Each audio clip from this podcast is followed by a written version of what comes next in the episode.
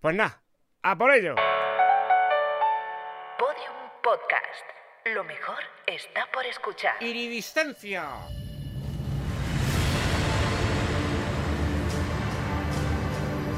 ¡Hala!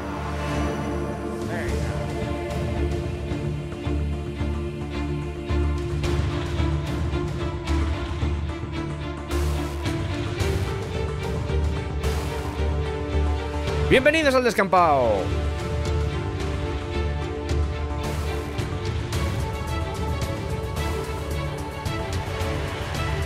Estamos de regreso después de unos meses, diréis... Vacaciones largas, ¿eh, Sergio? Pues no. No he parado en todo el verano, además de la colaboración en el A Vivir, que son dos días con Luz Deslancho, en la SER. He estado haciendo más cosas. Radio El Descampado, por ejemplo. Es verdad, con Marieta Pubel Hola. e Iván Martín. Hola. Hicimos tres episodios en los que hablamos de muchas cosas, historia, radio, cine... Con anuncios locos. Y con hombros locos. Fueron tres entregas en la SER y están disponibles en todas las plataformas. Buscadlos como Radio El Descampado. Os van a encantar. Pues ya estaría la cuña. Nos estamos acercando a dos fechas importantes para el descampado. En primer lugar, los 200 programas. Queda ya poco. Estoy preparando algo muy especial para ese episodio 200, que seguro que os va a gustar. Y en segundo lugar, los 8 años de existencia. 8 años aquí contando mierdas, ¿eh? ¿Cómo pasa el tiempo? Madre mía. Bueno, pues por este y por otros motivos se vienen cambios en lo que es el descampado, sobre todo a nivel personal. Es hora de dar pasos de estos que asustan un poco, que dan vértigo, pero que son necesarios al final. Yo espero que estés bien, que hayas tenido oportunidad de descansar, de poder escuchar programas antiguos. Recordad que si queréis tener acceso a todos en Spotify y en Apple, no están, solo en Podium Podcast e iVoox podéis encontrar todos. Cine maldito, especiales de Blade Runner, hay muchas cosas, así que insisto una vez más, sumérgete en nuestro contenido porque son casi 200 programas. Que por cierto, hablando de Evox, nos hemos presentado a los premios, así que entrad en su web y nos votáis si queréis, porque nos haría mucha ilusión. Ya no ganar, pero por lo menos estar entre los finalistas, pues hace ilusión. Estupendo. ¿Y qué menú tenemos para hoy? Pues hoy os traigo algo diferente, una de esas extrañas locuras que se me ocurren a veces.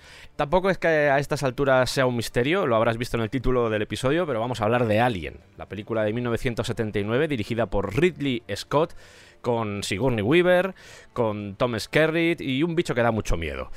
Una película que para mí, los que me conozcáis, los que hayáis visto directos míos en Twitch y esas cosas, sabréis que es importante por muchos motivos. A ver. Fue un amor a primera vista y me gusta regresar a, a esos pasillos claustrofóbicos, ominosos de la Nostromo de vez en cuando. Dentro de lo que es la historia del cine, o al menos la historia del género de ciencia ficción barra terror, redefinió muchos códigos que a día de hoy se siguen utilizando. ¿Por qué? Porque consiguió, junto a otros films, como puede ser 2001 de Kubrick, como puede ser Solaris de Tarkovsky, que un género que llevaba décadas moviéndose dentro de la serie B madurara en otra dirección. Y que una criatura, esa famosa criatura, véase un señor con un traje de látex eh, intentando dar miedo, se pudiera tomar en serio. Aclaro que esto de que sea serie B tampoco es una razón para denostarla. A mí la serie B me gusta, sobre todo cuando es consciente de que lo es. Pero al final, como siempre, estamos tratando un tema de presupuesto. Y lo que más maravilla de Alien, precisamente, es que el presupuesto era bastante escaso y se hicieron milagros. Alien es un milagro en sí mismo, no solo por su producción, sino por la propia historia de su creación que, por supuesto, os voy a contar. También hablaremos de H.R. Giger, el suizo loco, con sus diseños, que le dio a la producción un toque totalmente diferente y algo que necesitaba.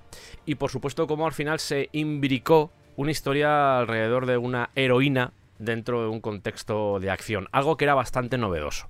Desbrozaremos todo esto y mucho más, va a haber tiempo, porque creedme, va a haber tiempo y estoy seguro de que lo vais a disfrutar. Y además también el objetivo es que redescubráis su metraje y que en el fondo os terminéis enamorando de ella como yo estoy enamorado. Bien, van a ser varios programas. 16. No, tantos no, pero unos cuantos sí. Vikingos y Alien. ¿Cuál va a ser la estructura de todo esto? Bueno, primero vamos a tratar la parte más humana, es decir, la historia del guion, la producción, los personajes, los actores, los diferentes sets, las naves, y después nos vamos a centrar en la parte alienógena. Ese ciclo reproductivo del alien, ese ciclo evolutivo del alien, planetoides, diseños. Estupendo. ¿Y cómo vamos a hacer todo esto? Bueno, pues para la parte humana, pues vamos a subirnos a una nave, a la Costromo, con C, Madre mía. que es como la hermana de la Nostromo, pero un poquito más cutre, que es donde viajo yo y, y más gente, en mitad del espacio, donde no sé si se pueden escuchar tus gritos, pero al menos tengo micrófonos para grabar, y luego, para la sección de la criatura, del alien, pues seguramente cogeremos nuestros trajes espaciales y nos plantemos en el planeta Acheron. No os preocupéis, esto no va a ser mirando al espacio, que si no sabes lo que es, te recomiendo encarecidamente que lo busques y lo escuches, porque es una maravilla, no porque lo haya hecho yo, sino porque está muy bien, tiene un premio Ondas, estoy muy orgulloso, te ríes y lo pasas muy bien y todo eso en el espacio. Pero ya digo, no os preocupéis, no va a ser mirando al espacio, esto va a ser un poquito más serio, porque al final de lo que se trata es de contaros la historia de Alien, pero sí al menos pues le vamos a dar un poquito de una salsa especial y también un poquito espacial. Así que coge tu escafandra, ponte cómodo, que vamos a iniciar esta travesía más allá de las estrellas. Nave Costromo. Año planetario 2087. Cuadrante 75. Aro de Epsilon. Destino, la Tierra. Quiero que cierres los ojos y recorras conmigo durante un momento los pasillos de la Costromo. Es una nave en la que el silencio se ve abrazado por el sonido de la maquinaria y el zumbido de los propulsores. Hay oscuridad en los pasadizos y el sistema de ventilación funciona al mínimo. Un olor parecido al amoníaco ácido pesa en el ambiente. Y bajo nuestros pies una reja metálica protege un río de cables y tuberías, como si de las venas de una bestia mitológica se tratara. Llegamos a una estancia luminosa. Nuestras pupilas tardan en adaptarse. Parecen cápsulas de hipersueño. De repente vislumbramos a un hombre que está despertando de su letargo. Bueno, en realidad soy yo, que estoy ya despierto y me estoy tomando unos Fronstins con leche de soja, mientras mis compañeros se despiertan. Eh, si no te importa, voy a preguntar un momento a la inteligencia artificial de la nave por qué nos ha despertado. Padre, Sistema de respuesta activado. Hola. hola, ¿por qué nos has despertado del hipersueño? Hemos recibido una señal desconocida. Ah, vale, pues, pues nada. ¿Qué tal estás, por cierto? Eh, pasando la tarde. Eso está bien. Pues nada, vamos a Me empezar. puede llamar Rigoberto. ¿Cómo? Que en vez de padre me puede llamar Rigoberto. Ah, Rigoberto. Sí. Vale, vale, pues empezamos. Venga. Y vamos a ir a mayo de 1968 a Inglaterra porque en una butaca de un cine de Londres tenemos sentado a un señor de 31 años, un británico, que está considerado como uno de los mejores directores de anuncios del momento. Su nombre es Ridley Scott y está a punto de presenciar una película de ciencia ficción dirigida por un director al que admira bastante, Stanley Kubrick. Nunca le ha interesado la ciencia ficción. Desde niño sus padres le habían dicho que era un tipo de entretenimiento banal, cutre, desopilante, sin mucho sentido. Desconfía bastante. Y aunque confía en el buen hacer de su compañero, de su colega director, sus prejuicios están pesando sobre la experiencia. Cuando termina el film, cuando se escuchan los últimos acordes de la banda sonora, se da cuenta de que algo ha cambiado en él. Esa percepción que tenía de la ciencia ficción ha evolucionado, porque por primera vez ha asistido a una historia de ciencia ficción que de alguna forma se había hecho real. Esto no era la típica película de los años 50 en la que una chica corría delante de un monstruo con cabeza de cono. No, no, no, no. Aquí había realidad. Y esa va a ser una de las palabras clave de estos especiales. El hecho de hacer algo real, el hecho de hacer ciencia ficción real. Sin romper la magia de la ciencia ficción, pero sí ponerla delante del espectador y hacerle sentir que lo que está viendo en pantalla es posible. Tendrán que pasar muchos años para que Ridley Scott, tras esta experiencia, dirija su primera película. Pero este género que hasta entonces había denostado, gracias a Kubrick, cambió su percepción. Lo tenía claro. Se pueden narrar, se pueden contar historias de ciencia ficción en la pantalla, se pueden hacer cosas de calidad, serias y con un buen presupuesto.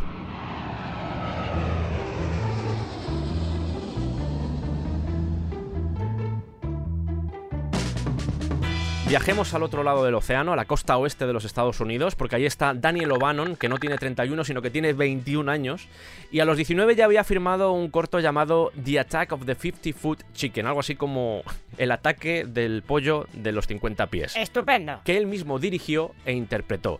También tenía otros cortos, como por ejemplo Blood Bath, Baño de Sangre, una comedia que ya tampoco os tengo que explicar mucho con el título, pero os podéis imaginar lo que sucede. ¿Por qué es importante Dan O'Bannon? Por muchos motivos. En la USC, en la Universidad de Southern California, del sur de California, conoce a otro joven estudiante llamado John Carpenter, que también tenía varios cortos en su haber. Uno de ellos, The Resurrection of Bronco Billy, que había coescrito, había montado y cuya música había compuesto él mismo, ganó el Oscar en 1970. Por un lado, tenemos a O'Bannon con su creatividad eh, desbordante, un rebelde contra todo, era muy intenso, un tío muy excéntrico, con ideas locas. Y por el otro lado tenemos a una mente más matemática, más ambiciosa y multitalentosa como la de Carpenter. Unos años antes, en 1967, un estudiante de la misma universidad, llamado George Lucas, había hecho un corto llamado Electronic Labyrinth THX 11384EB. Agua. No, no. Resuelvo el rosco. Carpenter y O'Bannon se enteran de que George Lucas va a hacer una película con esa idea y dicen, oye, ¿por qué no aunamos fuerzas? Ya que parece que nos complementamos bastante bien, cada uno tiene su propio universo. ¿Por qué no hacemos nosotros un corto? Igual algún día también podemos hacer una película. Si Lucas lo puede hacer, ¿por qué nosotros no? Y es justo aquí cuando tengo que daros un poco de contexto de lo que se estaba viviendo en esta época. Ya hemos hablado de ella, incluso en, en, temáticas que no tienen nada que ver con todo esto, como por ejemplo cuando hicimos el especial de Bruce Springsteen, pero el ambiente que se respiraba con respecto a la tecnología y a la ciencia era bastante confuso, porque por un lado se enviaba el mensaje de que esa ciencia y esa tecnología iban a ayudar a que el ser humano evolucionara en una dirección correcta, pero los problemas seguían estando ahí. La pobreza no había mejorado, la desigualdad de clases no había mejorado, la violencia en sí misma no había mejorado. Es más, gracias a esa tecnología se había perfeccionado y ahora matar era más fácil y más masivo. Y el mensaje que recibía la sociedad era bastante contradictorio. Si a esto le añadimos, por ejemplo, los programas espaciales, en los que parecía que más que primar todo lo que era el estudio científico, lo que interesaba era precisamente seguir adelante con esa batalla geopolítica que estaban llevando, por ejemplo, sin ir más lejos, Estados Unidos y la Unión Soviética. Ya digo que la sensación, el mensaje que estaba calando en la ciudadanía no era el mejor de todos. Esto lo que hace es activar algo que ya existía ahí, algo que ya había aparecido en la literatura de ciencia ficción, en la rusa sin ir más lejos, también en la estadounidense, en la británica, que es el concepto de distopía o cacotopía que se usa menos, pero el nombre también mola. Pues mire usted, pues sí, me imagino que sabes lo que es, pero estaríamos hablando de una representación ficticia de una sociedad en el futuro, envolviéndola de características negativas y alienantes. Marvelous. Es decir, lo contrario que una utopía. Muy bien. La gran diferencia que existía con respecto a lo que se podía estar haciendo en la primera mitad del siglo XX es que no existía la sensación de que esa distopía se pudiese convertir en real, pero ahora sí.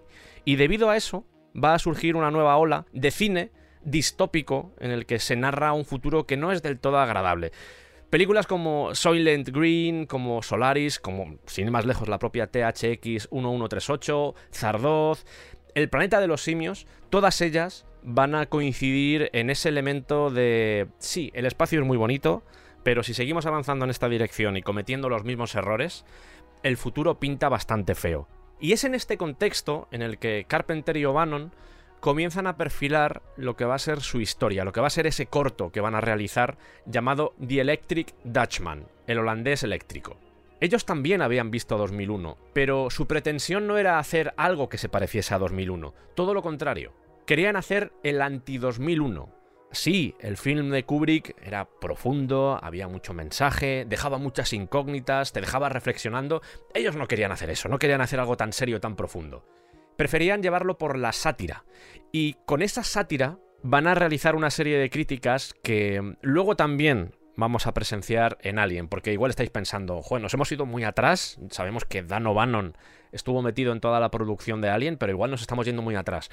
Seguidme, acompañadme en este viaje porque aquí todos los elementos son importantes. Sabéis que yo no cuento cosas así por contarlas, sino que si os estoy narrando esta historia es porque va a ser importante para el destino final. Uh, se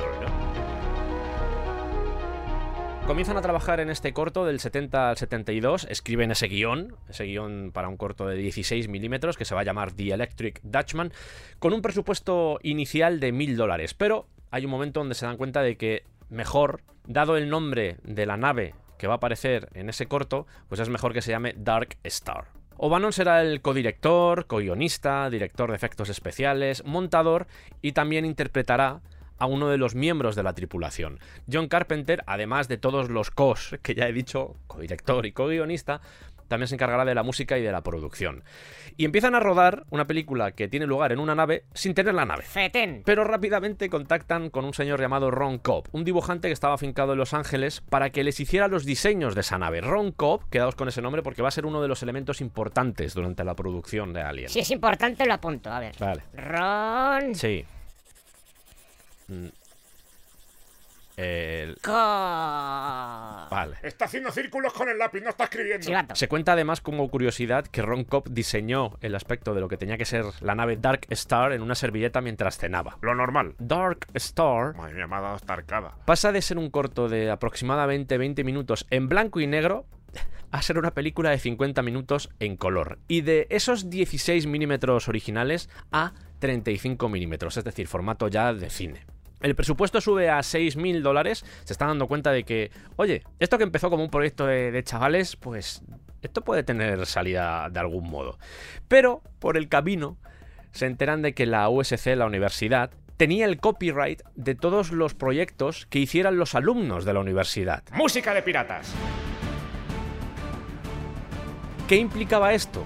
Que si ese proyecto, ese Dark Star, que ahora ya se estaba convirtiendo en una película más larga, una película de 50 minutos, pues recibía algún tipo de premio, recibía dinero, si alguna vez se exhibía en una sala, ellos no iban a ver ni un duro. Y dicen, ¿que no?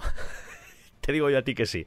Así que me imagino que de forma, no sé, en mitad de la noche, se colaron en la universidad, cogieron los negativos y, y seguramente dejaron una nota que decía... Ron. No, no, no, no, no, no. A por una voy dos vengáis. Si venís tres, no os caigáis. Eso sí, os preguntaréis, oye, ¿y la universidad no dijo nada? Bueno, llegaremos a eso después. La universidad en ese momento yo creo que dijo, "Mm, aquí falta algo, pero no sabemos muy bien lo que falta. ¿Qué está sucediendo aquí?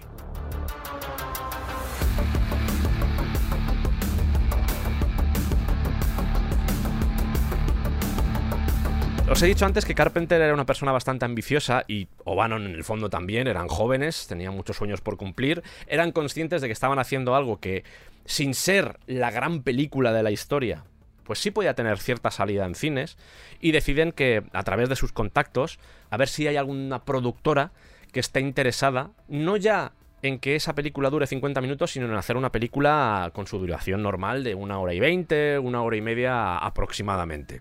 Para eso contactan con un conocido, os va a sonar el nombre, John Landis, que era amigo suyo, y él les pone en contacto con un productor que también era distribuidor llamado Jack H. Harris. Jack H. Harris, por más o menos para que lo tengáis presente, es el que hizo las tres versiones de El terror no tiene forma, la del 68, la del 72 y la del 88. También la podéis encontrar como The Blob. Buff. Os recomiendo las tres. Es una buena forma de ver cómo el terror fue evolucionando en cada década, en los 60, en los 70 y en los 80. O'Bannon tiene una frase sobre Dark Star que yo creo que lo resume todo. Él dice... Todo comenzó como el film de estudiantes de cine más impresionante del mundo y terminó siendo la película profesional menos impresionante del mundo. Todo este proyecto que se inició en 1970 finaliza en el 74 y se estrena en cines finalmente, en 50 salas. Claro, la USC, que antes os lo he dicho, ¿qué estaba pensando en la USC? Hola, soy la USC. ¿Y en qué pensabas USC? Bueno, pues se han llevado el negativo, al final han sacado la película y eso, pues más alumnos para nosotros. O sea que no vais a decir nada, ¿no? pues hombre, no. Vale. Puedo saludar. Hombre, Saludo a la Universidad de Wisconsin. Ya está. tampoco fue un gran éxito, Ay. pero sí al menos colocó sus nombres en el disparadero para poder llevar adelante otros proyectos. Si os fijáis en los créditos, os daréis cuenta de que John Carpenter aparece como director, cuando en realidad eran los dos los que habían dirigido, pero el acuerdo al que habían llegado ambos es, tú primero apareces como director en esta y la siguiente película que dirijamos, figuro yo como director. Mm, no pasó, al final no dirigieron ninguna película juntos, tampoco vieron mucho dinero, se llevó todo el crédito Carpenter, que le sirvió también para acometer otro tipo de películas. Si tenéis curiosidad, hay un especial dedicado a la cosa de John Carpenter, con Javier Marquina. Así que si tenéis curiosidad, ahí está ese especial, quedó bastante chulo. Que además se hizo en un centro de investigaciones en el Ártico. Con su sonido de viento y con todo. Pero son cosas que yo hago a veces que tampoco las cuento y entonces no se da cuenta nadie, pero está bien recordarlo que, que pasan estas cosas. De ese presupuesto inicial de mil dólares, el final fue de 60.000, que tampoco es que sea una salvajada, pero en 1974 pues tenía bastante peso.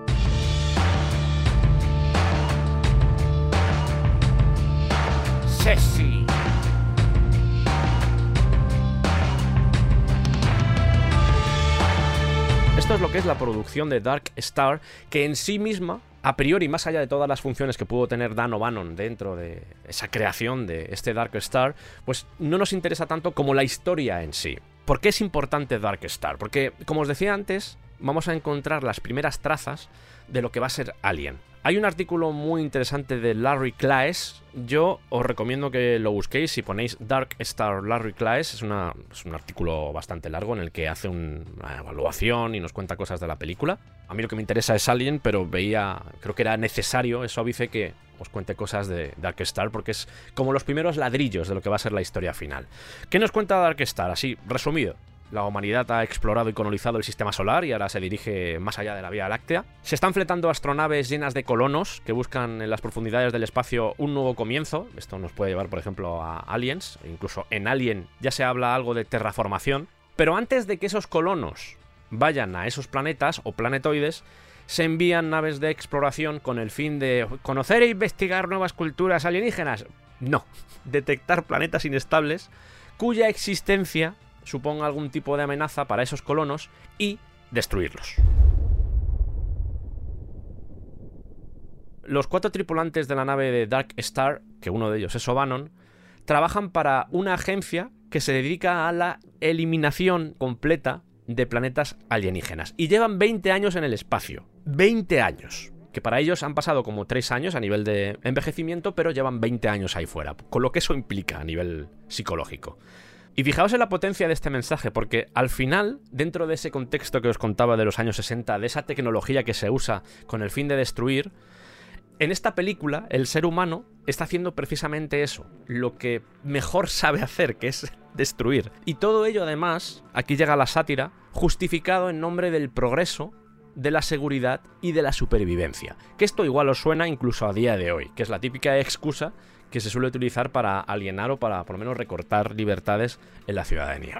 Y esto es interesante porque sí, es una sátira, es una comedia, aunque tampoco es que te partas el culo, pero eso se supone que es una comedia, pero se centra mucho en los aspectos menos glamurosos de lo que supone la vida en una nave. Si lo comparamos, por ejemplo, con Star Trek, no tiene nada que ver. Ni siquiera el mensaje original. Star Trek es una nave que va más allá, que está recorriendo el universo, conociendo nuevas especies, conociendo nuevas razas alienígenas, entablando contacto con ellas.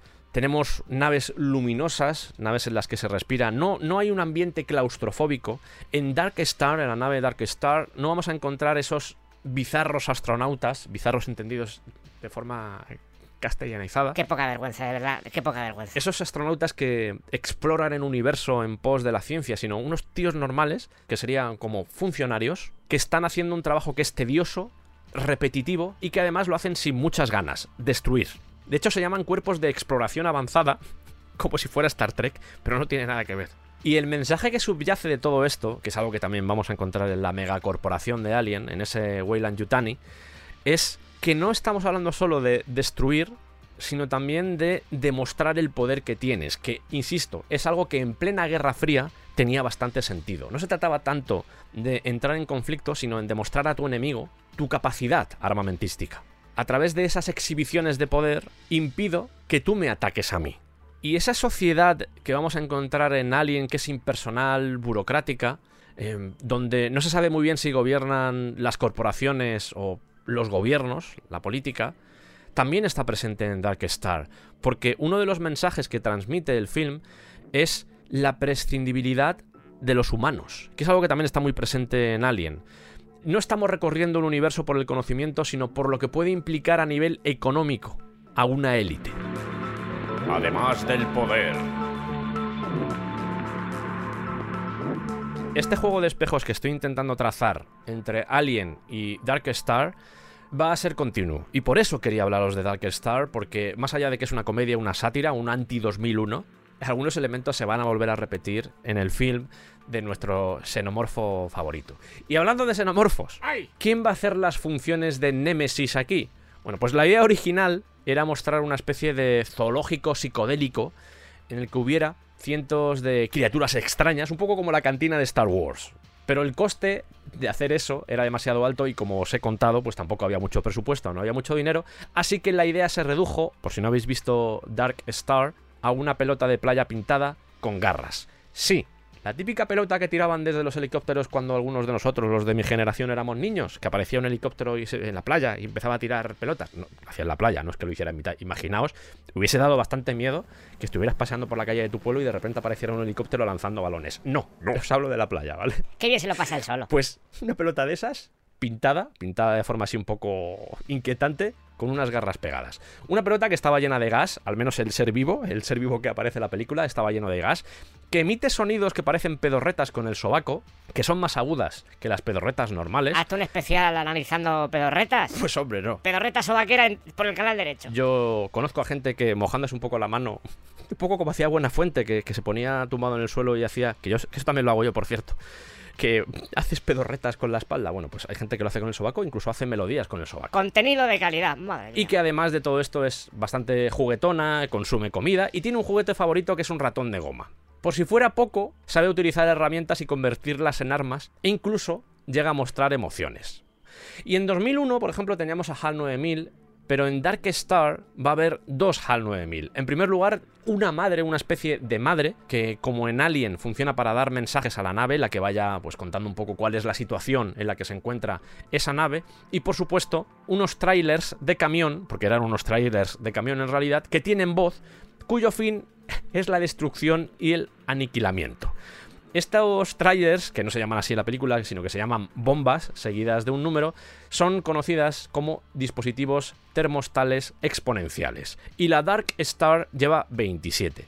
La conversación final que tiene uno de los tripulantes con la número 20 se las trae. Y más allá de que sea una película que, bueno, pues es muy cutre, antes os hablaba de serie B, estos elementos que os he dicho, estos mensajes que lanza durante su metraje, pues al final te hacen reflexionar. Pues has visto una pelota de playa que la lía bastante en la nave, bombas que quieren explosionar, todo ello pues, sazonado con un apartado visual mejorable, también hay que entender el presupuesto con el que contaban, pero a pesar de partir de un concepto satírico y todo lo que ello envuelve, si haces un poco análisis e intentas ir más allá de lo que a priori te quieren contar, te das cuenta de que en el fondo te están narrando, te están mostrando en pantalla lo que concebían como la naturaleza humana, que en el fondo esto se entronca con la naturaleza del alien. Hablaremos también de la naturaleza del alien, de esa necesidad no tanto de destruir por diversión, como por ejemplo puede pasar con Depredador, que sí, para el depredador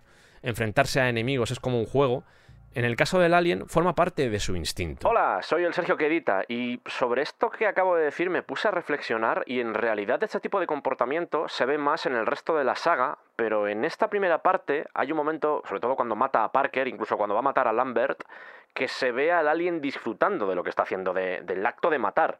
Así que igual no se aplica tanto en la película de Ridley Scott, pero sí en el resto de la saga. Y uno de los pozos más terroríficos que puede dejar Dark Star es precisamente ese. Ese afán destructivo. Ese afán por acabar con todo, de contaminarlo, como si fuéramos un virus. ¿Acaso forma parte de nuestra esencia, de nuestro instinto? Os dejo ahí la pregunta. Pues a mí ya me ha jodido la tarde, ¿eh? A mí ya.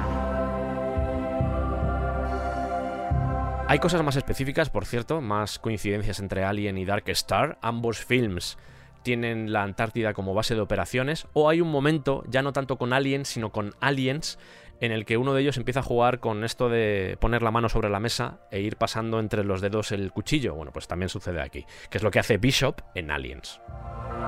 Ya, ya, pero me ha jodido la tarde, ya. Como os he dicho antes, la película se estrena en 50 salas, funciona más o menos bien, y un productor teatral a la par que guionista llamado Ron Shashet disfruta de la película y le propone a O'Bannon trabajar con él en una adaptación de una obra de Philip K. Dick llamada Desafío Total. O'Bannon dice, me parece bien, pero tengo por aquí una historia que se llama Memories on Memory, lo he encontrado con los dos nombres, que también sería interesante. O'Bannon estaba un poco herido, y os cuento por qué. Él había hecho Dark Star y se supone que era una comedia, pero tampoco la gente se reía mucho. Y eso le molestaba, porque era, "Joder, hemos hecho una comedia en la que la gente no se ríe, pues eh, igual es que la hemos cagado un poco.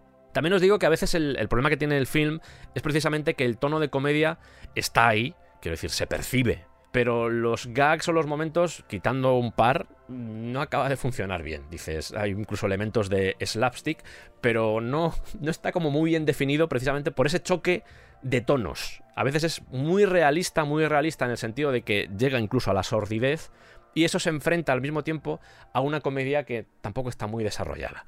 O'Bannon tiene el corazón herido y dice, vale, hicimos eh, Dark Star, que era el anti-2001, tampoco se reía mucho la gente, voy a hacer una película que sea el anti-Dark Star, y en vez de humor, va a dar miedo. Si no he podido hacer que os riáis, al menos a ver si puedo conseguir que os asustéis.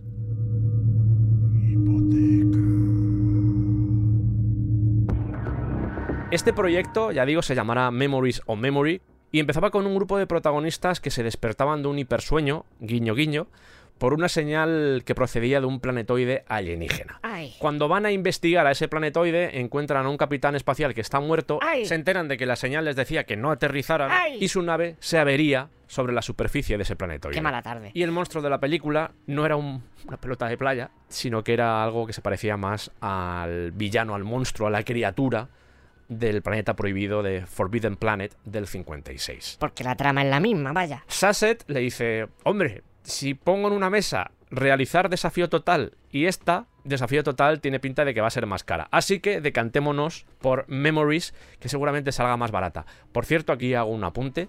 Sabéis que existe el desafío total de Verhoeven y luego se hizo un remake de Desafío Total. Bueno, pues en realidad el remake de Desafío Total se parece más a la historia de Philip K. Dick que la que hizo Choache. Es recomendable. Bien, tenemos Memories. Pero O'Bannon, que era un tío bastante inquieto, pues seguía escribiendo guiones junto a Sachet porque, bueno, pues se entendían bastante bien. Así que además de Memories, van a intentar mover otro guion que se llama Daybite. También de alienígenas, estaban muy centrados en el tema de la ciencia ficción, pero por lo menos en diferentes productoras donde lo movieron no había demasiado interés. Bueno, pues como nadie quiere comprarlo, centrémonos en Memories y a ver qué sale de aquí.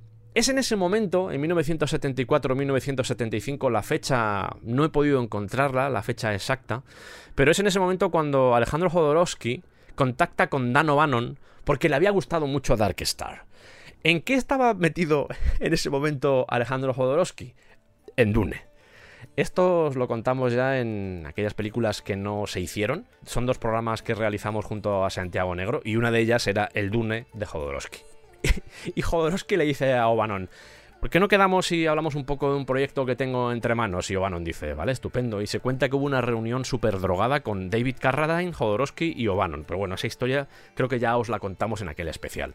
De ese encuentro, Jodorowsky le pide que trabaje en ese megaproyecto que va a ser Dune como director de efectos especiales, que ya hay que tener confianza. ¿eh? Yo creo que Jodorowsky lo que vio en Dark Star es, esta gente ha hecho esto con nada de dinero, si a este tío yo le doy dinero, me hace la de Dios.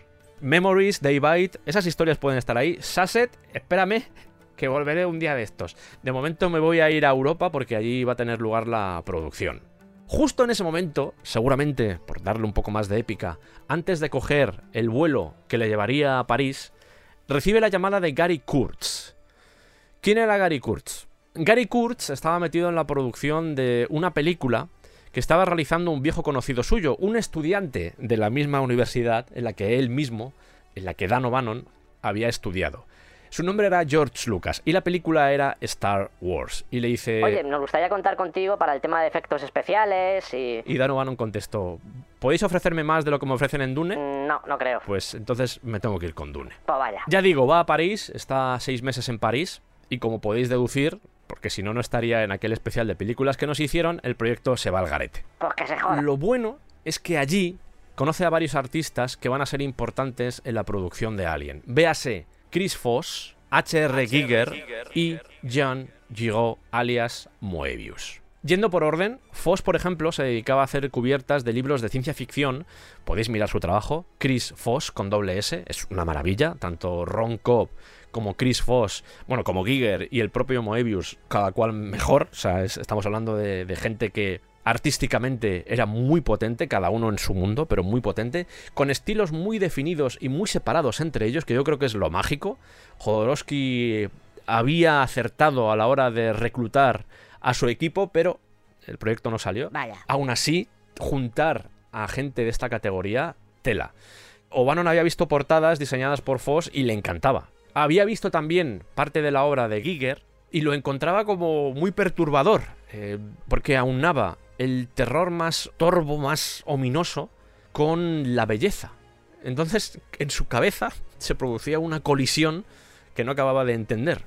Y por supuesto, Moebius, uno de los portentos visuales y creativos del siglo XX que trabajaría por supuesto con Jodorowsky en el mundo del cómic, pero que venía por ejemplo de haber hecho cosas como Blueberry. Que por cierto es durante el proyecto de Dune cuando crea junto a Dan O'Bannon el cómic El Largo Mañana. Estos tres nombres, sumado a Ron Cobb, que ya digo se va a encargar de temas de diseños, van a ser cuatro creadores que en el fondo se van a adelantar a su tiempo. Pues mejor para ellos. El proyecto de Dune se va a la porra, colapsa.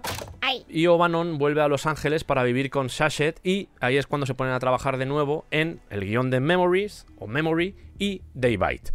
El problema que tenía Daybite para llevarla adelante es que salían varios bichos, salían varios alienógenos y los estudios decían, mira, con uno ya tenemos bastante, si quieres hacer más, esto va a ser muy caro, así que no contéis con nosotros. Y por ello se empieza a plantear adaptar esas historias a algo que requiera menos efectos especiales y que sea más manejable para los estudios esto que os acabo de decir es interesante porque es una forma de pensar muy de guionista. A veces, cuando un guionista también es el que se encarga de recabar todo el dinero que va a ser necesario para una producción, puede pecar de esto. De decir, voy a abaratar costes para que sea más sencillo que la producción vaya hacia adelante.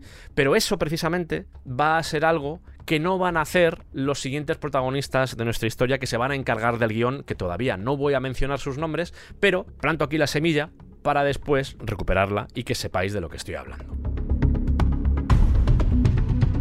Sasset le dice, oye, ¿por qué no combinamos una idea que se me ha ocurrido con todo esto de Memories y Daybite?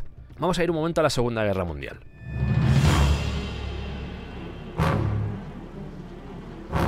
La historia que Sashet tenía en la cabeza iba sobre un bombardero, un B-17 estadounidense, que de repente se separa del escuadrón en mitad de una tormenta y es atacado por unos gremlins que se infiltran en él.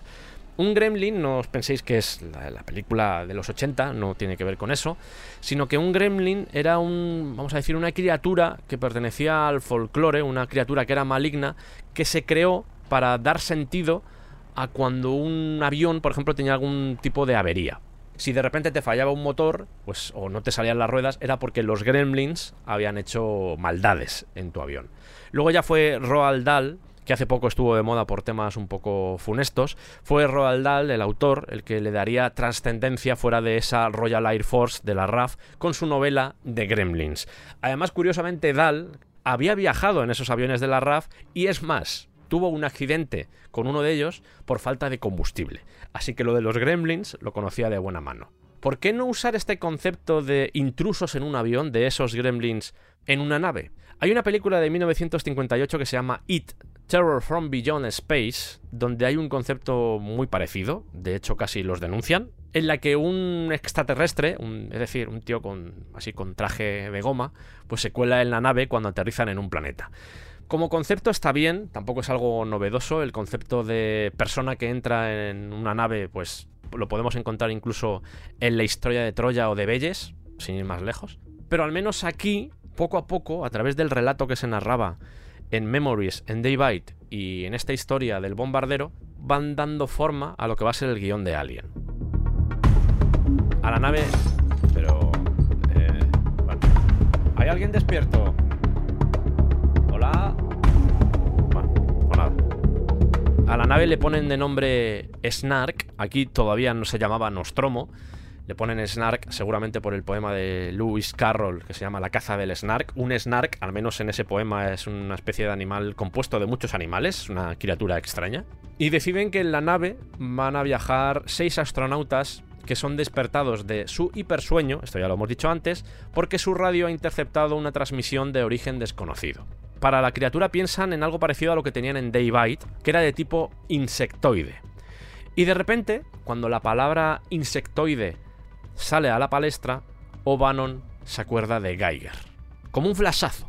Esas imágenes perturbadoras que seguramente atormentaron sus sueños durante varias noches. A mí lo que me da miedo es Geiger, que mira raro, tiene así la mirada muy profunda, una cosa, te está escrutando todo el rato. Ya. ¡No me escrute! Cuando estos seis astronautas llegan a este planeta, desde el que se emite esta transmisión extraña, hallan un bajel espacial, que es el que está enviando señales, y dentro encuentran el esqueleto del piloto.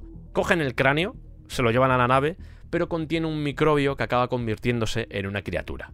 Me interesa mucho que vayáis viendo, al igual que sucede a veces con los programas musicales, que sabéis que os cuento pues el origen de las canciones, cómo surgen las ideas, me pataba mucho hacer lo mismo con esto. Que seáis conscientes y a la vez partícipes de cómo una historia, de cómo una idea se va construyendo en algo más grande. Y me parece muy mágico que, sobre todo los que tengáis a alguien muy presente, los que la hayáis visto muchas veces, que podáis ir comparando entre lo que yo os voy contando y lo que después se vio en la pantalla.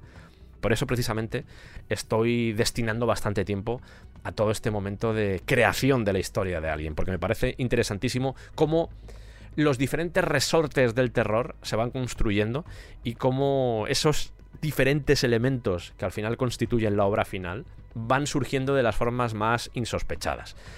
Es aquí cuando ya empiezan a pedirle diseños a Ron Cobb, por lo menos para la nave, incluso para la criatura en sí. Creo que lo tenían más a mano que Giger, en este momento todavía no habían contactado con Giger, tardarían en hacerlo. Pero aquí seguramente estamos hablando del año 76, a menos echando cálculos, yo deduzco que estamos hablando del año 76. Ron Cobb se convertiría en uno de los elementos importantes de este inicio de proyecto de Alien, que insisto, todavía ni siquiera se llamaba Alien. Los pilares estaban ahí, pero todavía no era Alien. Y a O'Bannon no terminaba de convencerle la forma en la que la criatura subía a la nave. Lo de un microbio que acaba convirtiéndose después en un monstruo sonaba un poco a película de los años 50. Él quería dar miedo, y eso no daba miedo. Así que se le ocurre que esas criaturas tengan dos sexos, pero que necesiten de un tercer huésped para poder reproducirse. Ese planeta al que llegan estos seis tripulantes estaba destruido, sin vida. Y en ese planeta no podían reproducirse, no había forma, porque no había huéspedes. Esas esporas, esos microbios, estaban dormidos dentro de una pirámide en la que podían aguantar dormidas durante mucho tiempo. Ese era el concepto. Vale, esas esporas están ahí dentro. Y una noche, mientras duerme, a Sachet se le ocurre algo. Queremos que el alienógeno entre en la nave de alguna forma, pero no queremos que lo haga en forma de microbio. ¿Por qué no hacemos algo parecido a una violación oral xenobiótica? Esas son palabras literales de Sachet. Le dice, Dan, tengo una idea. En mitad de la noche, me imagino despertándole. Despierta, Dan. ¿Qué quieres? Ay, Dios mío, estaba soñando con Geiger. Dios mío, es- que tiene una mirada muy profunda, Geiger. Mira raro. Se dice Giger. Tengo una idea. Dime. ¿Y por qué? Em, ¿Cómo puedo decir esto yo sin que suene heavy? Ya digo, son palabras literales de Sachet. Que sí. Dan, tengo una idea. Sí, ya lo has dicho antes, sí, dime. ¿Y por qué no hacemos que uno de los alienógenos Sí. se folle a uno de los tripulantes? Ah. O sea, que salte a la cara y le implante dentro la semilla. Y claro, Dan flipa, dice, hostia, es un ideón. Es un ideón. Con esto ya tenemos toda la película. Con esto ya tenemos toda... Igual te está viniendo muy arriba, Dan. También es verdad. Analizaremos este componente erótico, eh, esto lo contaremos, este tema de la violación masculina, el hecho de que al final esa violación se produzca a un hombre y no a una mujer, toda la connotación que rodea eso, lo trataremos seguramente en el cuarto especial. ¿Cuatro? Sí, cuatro. Seguramente en el cuarto especial pues hablaremos un poco de lo que son los códigos, un poco el análisis fílmico y ese tema lo trataremos porque creo que es bastante interesante. Componente erótico que también traería consigo mismo Giger, porque Giger mira raro, Escruta. pero también es muy erótico. Desarrollaremos un poco más este concepto, no es el momento de hacerlo, así que quedaos con ello porque me parece algo bastante interesante. Los dos se ponen a escribir esa misma noche y conceptos como los huevos aparecen. Y esto de los huevos ¿Por qué se ríe? ya también aparecía en otra película que se llama Planeta Sangriento, que en realidad es Queen of Blood, del 66. Una película, por cierto, producida por la productora de Roger Corman. Así que nos podemos imaginar qué tipo de película es, pero ya aparecía ahí. Hay que tener presente que O'Bannon había mamado ese cine, le gustaba mucho, al contrario de lo que, por ejemplo, le pasaba a Ridley Scott, que tenía ese prejuicio con respecto a la ciencia ficción. O'Bannon era un obseso de la ciencia ficción y había leído y había visto un montón de películas de ciencia ficción. Tenía mil referencias que, por supuesto, os voy a contar a continuación. Dadme un momento y ahora os lo cuento. Porque esto de la violación, esto de que de repente una criatura salte a tu cara y te implante un huevo dentro, como concepto es bastante interesante. Pero esa criatura tiene que desprenderse en algún momento. ¿Y qué sucede después? ¿Por dónde sale la criatura? ¿Por la boca? ¿Y si le revienta el pecho? ¿Y si sale por el pecho? ¿Quieres sentirlo en el pecho? Visualmente es más potente. Además a O'Bannon, baño de sangre, ese primer corto. Al tema gore le gustaba. Y eso de que saliese el alienígena, que era, no voy a decir típico, pero como concepto pues era el más normal, si entra por la boca, pues que salga por la boca. No, no, que salga a lo grande, que destroce el esternón, que haya sangre, que sea un antes y un después en lo que es la historia, que impacte al espectador. ¿Cómo vamos a hacerlo? No tengo ni idea, pero que salga por el pecho. Esto de que saliese por el pecho o que reventase el estómago, porque al final ves la película y está a medio camino entre una cosa y otra, seguramente se debiera a que O'Bannon tenía, y digo tenía porque falleció hace un par de años, tenía la enfermedad de Crohn, con todos los problemas de estómago que eso trae, y seguramente pues algo de influencia tuvo en este concepto de que saliese por ahí, de que reventase. Le surge una pregunta. Dicen, bueno, hay un señor al que se le va a agarrar una criatura en la cara para plantarle un huevo. Pero ¿por qué el resto de compañeros no disparan a esa criatura? Hacerlo indestructible sería lo más fácil. Eh, disparan y por algún tipo de motivo, pues la piel de esa criatura es demasiado dura, es como cemento, y las balas no le hacen nada. Y es Ron Cobb, que insisto, ya estaba diseñando cosas para la película. Porque H.R. Giger era caro, ¿eh? Que dice, ¿y si la sangre de la criatura es ácido? Eso impedirá que la disparen y que puedan trabajar con ella porque su compañero, la vida de su compañero, corre peligro si intentan manipularla. Bien, tenemos lo de la sangre, es indestructible, pero entonces, ¿cómo vamos a acabar con la criatura? De alguna forma habrá que matarla, ¿no? Y hay una novela de Michael Crichton que se llama The Andromeda Strain, que es del 69. Hay una película, hay una película de 1971 que se, a veces pensamos que Michael Crichton es solo el de Parque Jurásico, y no, tiene muchas novelas más. De hecho, Westworld es una historia original de Michael Crichton. Y se basan un poco, ya digo, en este The Andromeda Strain para decir, oye, pues la única forma de acabar con la criatura es que reviente todo. ¡Alegría! Que en el fondo es verdad, que reviente todo. Y es lo que van a hacer en Alien, precisamente, que reviente todo. Iniciando autodestrucción. No, no, no, no, no, no. no. Ah, perdón, lo he entendido. No pasa nada, no pasa nada. ¿Cancelo entonces? Si es posible, sí. Eh, lo hago cuando quede un segundo para darle emoción. Igual no hace falta. Puedo hacer al menos una explosión pequeña, un par de chispas Mejor, y... sin explosiones ni nada, mejor. Ay, es que me aburro. Ya, pero por si acaso mejor cancelar. Cancelando autodestrucción. Gracias. Este proyecto que ya difería bastante de lo que era Daybite, Memories y aquella historia de unos gremlins que se cuelan en un bombardero de la Segunda Guerra Mundial, se llamaba Star Beast.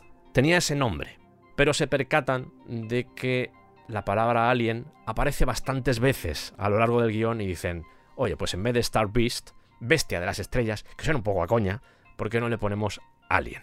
Que además, a nivel semántico, tiene doble sentido, porque dependiendo de si es un nombre o un adjetivo, difiere.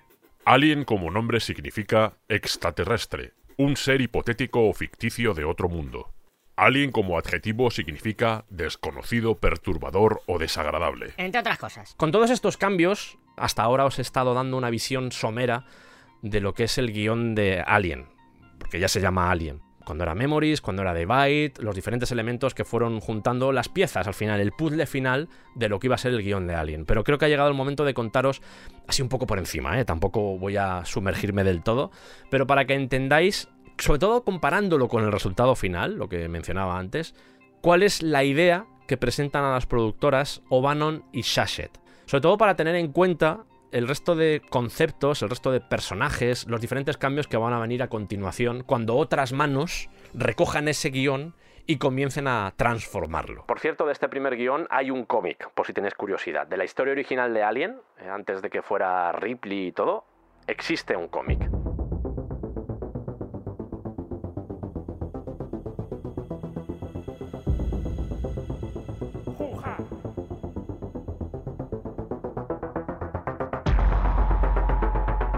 Alien, el guion original.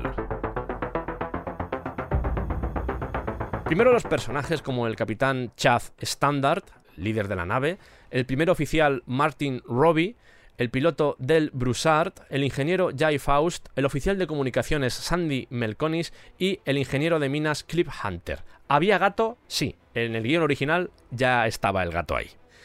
Si habéis prestado un poco de atención, os habréis dado cuenta de que los nombres, ninguno de los nombres coincide con los que luego vamos a ver en la película. Da una fecha, en el guion se da una fecha de cuando sucede todo esto, que es en el 2087. Se habla de que hay 14 colonias terráqueas en diferentes planetas, lo que os he comentado antes de la terraformación, y empezaba igual que la película, ese despertar del hipersueño. Eso sí, en este primer guion no voy a decir que son más tontos que los de Prometheus, porque eso ya es... Eso es insultar muy fuerte. Hombre, no, no, no, hombre. Pero casi. Lo mismo, ya digo. Una señal que despierta a la tripulación, una señal que no entienden, puede ser de socorro, no es de socorro, viene un planetoide que es cercano. Van a ese planetoide y descubren que el foco es una nave abandonada donde encuentran un cadáver que está petrificado de una criatura, no parece humana. Cogen esos restos y los llevan a la nave. Y desde allí, una vez han regresado a su nave, a la Snark, hacen un rastreo y se dan cuenta de que en el planetoide hay una pirámide.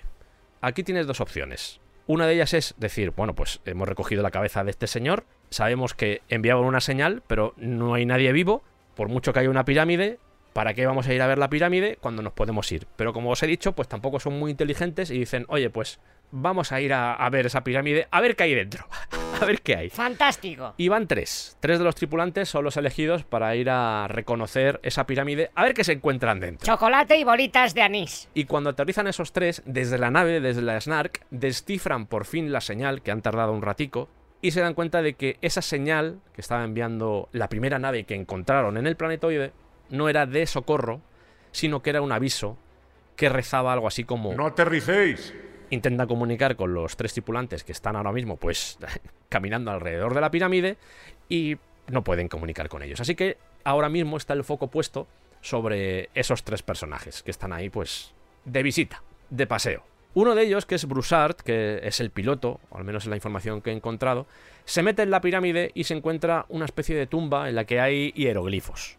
Todo parece indicar que es una especie de templo de la fertilidad. Lo que no sabe es que hay unas esporas que vuelven a la vida por su presencia y que provocan que un parásito se le enganche en la cara. Aquí podemos encontrar diferencias con lo que es la película porque no existe tal pirámide, sino que simplemente pues, un silo que está lleno de huevos y uno de ellos pues salta a la cara. Los compañeros llega un momento en el que dicen, lleva demasiado tiempo ahí dentro, mm, esto es raro, vamos a rescatarlo. Lo sacan de allí con el bicho pegado a la cara y lo intentan llevar a la Stark. Pero Robbie, Martin Robbie, que como recordatorio era el primer oficial, les dice que no pueden entrar. Y este papel de el peligro viene desde fuera, yo tengo una serie de códigos que tengo que cumplir, una serie de órdenes que no puedo saltarme a la torera por mucho que el capitán me lo diga, es la función que después va a realizar Sigourney Weaver en la película, porque es la que también se va a negar a que cuando llegan los tres tripulantes del planetoide con el alien enganchado a la cara de John Hart, es la que dirá, no podéis pasar. Aquí esa función la cumple Martin Robbie y más funciones de hecho que luego va a tener Ripley, las va a cumplir Martin Robbie. Al final obedece, como podemos suponer, y los tres viajeros, los tres aventureros que se han dado un paseo por aquella pirámide, entran en la nave. Aquí viene toda la parte de examinar qué es la criatura que tiene en la cara. Se dan cuenta de que ha conseguido meter un tubo a través de la garganta de Broussard y que está depositando algo extraño dentro de él, que todavía no saben lo que es. Descubren también que la sangre de este parásito pues es ácida y es muy corrosiva, que puede incluso disolver el metal. No podemos matarlo, no podemos hacer nada, que es igual que en la película. Y al final, esa criatura que tiene pegada la cara, pues se libera, se queda como una especie de masa de plástico y dicen, pues a la mierda, lo tiramos fuera de la nave y ya está, y no pasa nada. ¿Estás bien, Broussard? Y Broussard dice, Estoy estupendo. Mm, He pasado una mala tarde, he tenido algo ahí en la garganta, pero bueno, no pasa nada. Por lo demás, bien. Y antes de meterse de nuevo en el hipersueño, vamos a estar en animación suspendida durante mucho tiempo. Bueno, pues nos damos una cenica así interesante con eso. Y Broussard comienza a convulsionar. Y una criatura alienígena brota de su pecho y escapa ante la mirada atónita de la tripulación. ¿Veis las similitudes, no? Para que veáis más o menos lo que podía haber dentro de la cabeza de O'Bannon y de Sasset, el propio Standard, el capitán, describe la criatura como un gusano con patas y tentáculos. H.R. Giger. El gusano loco. Después llega una serie de funestas aventuras, un toma de daca, una persecución del alien. Uno de ellos tiene que arrastrarse por los conductos del aire con un lanzallamas, a otro le arranca la cabeza y se escapa con su cuerpo. Otro personaje es aplastado en una esclusa de aire. Eso provoca una avería con el oxígeno y se inicia una cuenta atrás en la que pues pueden morir todos, ya no solo por la criatura, sino también por la ausencia de oxígeno. Otro muere quemado. La criatura se come a otro. Lo que viene a ser un jueves de mierda, pues eso sucede dentro de la nave Snark. Otro es tejido con un capullo, pasa muchas cosas, ¿vale? Un jueves de mierda, haceos a la idea. Y al final solo queda un personaje vivo, que es Martin Robbie, que está solo en la nave con la criatura, y a seis horas de que se acabe el oxígeno. El plan original era llenar de explosivos la nave de salvamento, meter ahí al alien y decir, venga hasta luego, tenga usted un buen viaje, pero el plan cambia porque ya no queda nadie en la nave. Le pirimidi del pleniti. El propio Martin Robbie es el que se tiene que meter en esa nave de salvamento y destruir la Snark con el alien dentro. Esa es la idea. Y eso hace. Pero se da cuenta de que el alien se ha colado dentro de esa nave de salvamento. Y es aquí cuando Robbie se pone el traje espacial, dispara a la criatura con un arpón y lo lanza al espacio antes de incinerarlo con los motores de la nave, que es lo que vemos en la película. Hay un plot twist final, que es que la criatura ya ha muerto, la criatura ya ha desaparecido, Robbie se mete en su cápsula del sueño para regresar a la Tierra, y la película terminaba con una espora pegada debajo de la nave. Espora riéndose con maldad.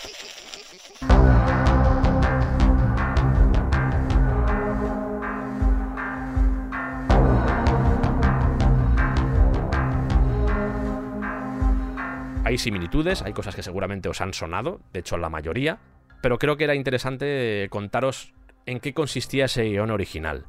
Sobre esto quiero decir una cosa porque he encontrado, en algunos puntos he encontrado documentación de que Ridley Scott, y hablaremos de esto cuando llega Ridley Scott al proyecto, que todavía no está aquí, aquí todavía están intentando vender el guion, pero cuando Ridley Scott llega es el que añade esta escena final en la que el alien se cuela dentro de la nave. Yo no me he leído todo el guion, al menos no me lo he leído profundamente, sí me he leído cosas del guion, de este guion, porque está, lo podéis encontrar en las redes, el guion de O'Bannon y de Sachet, el guion original de Alien. Es fácil de encontrar, está disponible. He hecho un poco lectura rápida, pero esa escena ya está en el guion original. No sé si es que O'Bannon en esa versión que yo he leído lo introdujo a posteriori, lo desconozco, pero al menos esto que os he narrado es lo que aparece en ese guion.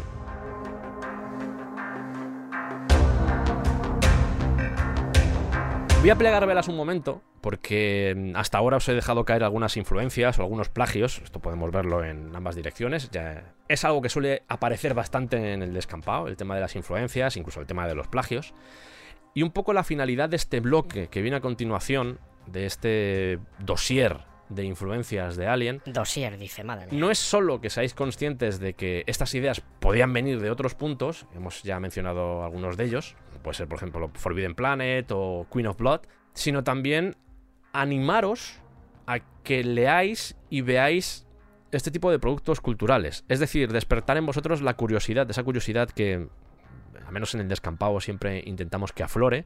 Pues a través de este bloque, pues de repente que os nazca la curiosidad de leer, oye, pues voy a leer este libro que ha comentado aquí Sergio, en el que parece que se basa la historia o este momento o este concepto de Alien. Creo que es interesante. Porque algunos de ellos, yo soy consciente de que seguramente O'Bannon lo había visto, había disfrutado ese contenido audiovisual o incluso ese contenido literario y le influyó a la hora de realizar este guion que os acabo de contar. Pero hay otros que se basan un poco también en mi experiencia o en cosas que yo he visto o he podido leer. O'Bannon sobre esto hacía bastante broma porque decía, no he robado material para Alien de nadie, se lo he robado a todo el mundo. Vaya, vaya, vaya. Cuando ya empezaron a pedirle dinero por utilizar ideas de otros para su película, creo que se arrepintió mucho de proferir algo así. Muy bonito. Influencias en Alien.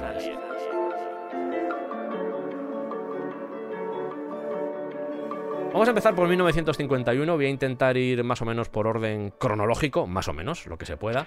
Y la primera película, además de las que ya os he comentado antes, sería una vieja conocida de este programa que es The Thing from Another World, de Howard Hawks. Año 1951. ¿Por qué es una vieja conocida? ¡Ay! Porque La Cosa, de John Carpenter, no deja de ser un remake de esta película, un remake que eh, supera bastante bajo mi punto de vista, al original, por mucho que esté ahí Howard Hawks, es mucho mejor. The Thing from Another World, además de un villano, de un ser, o por lo menos una criatura extraña que parece una criatura, parece sacada de los fruitis, porque tiene así como fruta pegada, más allá de eso, inspiró a O'Bannon la idea de trabajadores que son perseguidos por una criatura extraña, una criatura alienígena o alienógena en un entorno que es claustrofóbico. En esto también coincide, por ejemplo, La Cosa de John Carpenter, que es muy posterior. Aquí estamos hablando de las influencias que pudo tener O'Bannon, pero también hay que tener presente La Cosa de John Carpenter como ese concepto de un entorno claustrofóbico en mitad de la nada, aislados, de repente enfrentándose a una criatura que no tiene sentido, una criatura que escapa a cualquier entendimiento, pero que al mismo tiempo juega de forma perversa y sañuda con la paranoia humana, que al final es de lo que va la cosa. Planet of the Vampires, Terror en el Espacio, dirigida por Mario Bava en 1965, que visualmente se parece en algunas cosas a Alien. Eh, hay un momento en esa película donde encuentran un esqueleto de alien gigante que se parece mucho al Space Jockey que luego se verá en Alien. Es una película de 1965 con colores saturados. En el caso de Alien todo va a ser más gótico, más sombrío. Pero aún así hay cierta influencia visual que yo no sé si en este caso fue a Giger, a Scott o a todos en general. O'Bannon también cita una influencia por parte de Junkyard de 1953. Esto es una historia corta de Clifford D. Simac, acabado en K, en la que una tripulación pues aterriza en un asteroide, aunque aterrizar igual no es el verbo correcto porque se aterriza en la Tierra, se aluniza en la Luna. En este caso se asteriza en un asteroide. Sí, aterrizar también se refiere a tocar suelo, a tocar tierra. No te pongas nervioso. Y allí descubren una habitación con huevos. Siguiendo la senda de la literatura, también hay un libro que se llama Strange Relations, que recopila cuentos de Philip José Farmer de 1960, y en uno de ellos se habla de la reproducción alienígena. Este momento lo podéis parar, de hecho seguramente este bloque lo acabe poniendo en un hilo en Twitter, yo creo que puede ser interesante, si me seguís en Twitter guay, si no pues igual no os enteráis, pero creo que pondré todos estos nombres para que sea más sencillo de buscar. Algunas de estas historias, por ejemplo la de Junk Yard, son historias cortas que se leen bastante rápido. Parece música de clase de yoga. Y hemos hablado de Philip José Farmer, de Clifford de Simac, pero por supuesto Lovecraft, la presencia de Lovecraft es evidente a lo largo del guion y a lo largo de Alien, sobre todo una historia como puede ser En las montañas de la locura, que yo creo que es de donde más bebe, sobre todo la parte de la pirámide. Bebe bastante de eso, de llegar a un sitio desconocido con una estructura, con una construcción que no acaba de tener sentido. Y el propio H.R. Giger dijo que lo que más le llamó la atención de las primeras versiones del guion de Alien fue precisamente esa influencia de Lovecraft. Más allá de que Lovecraft en muchos casos no describiera, pero por lo menos todo el imaginario que se construyó alrededor de su figura y de su obra, pues dio fruto a visiones de esas criaturas que él narra y que a veces ni siquiera se molesta en describir por motivos que tampoco voy a entrar en ellos. Mejor. Mucha de esa imaginería que se fue construyendo con el paso del tiempo le llegó y le influyó A Giger. para poder crear su propia masa madre, por decirlo así. Por ejemplo,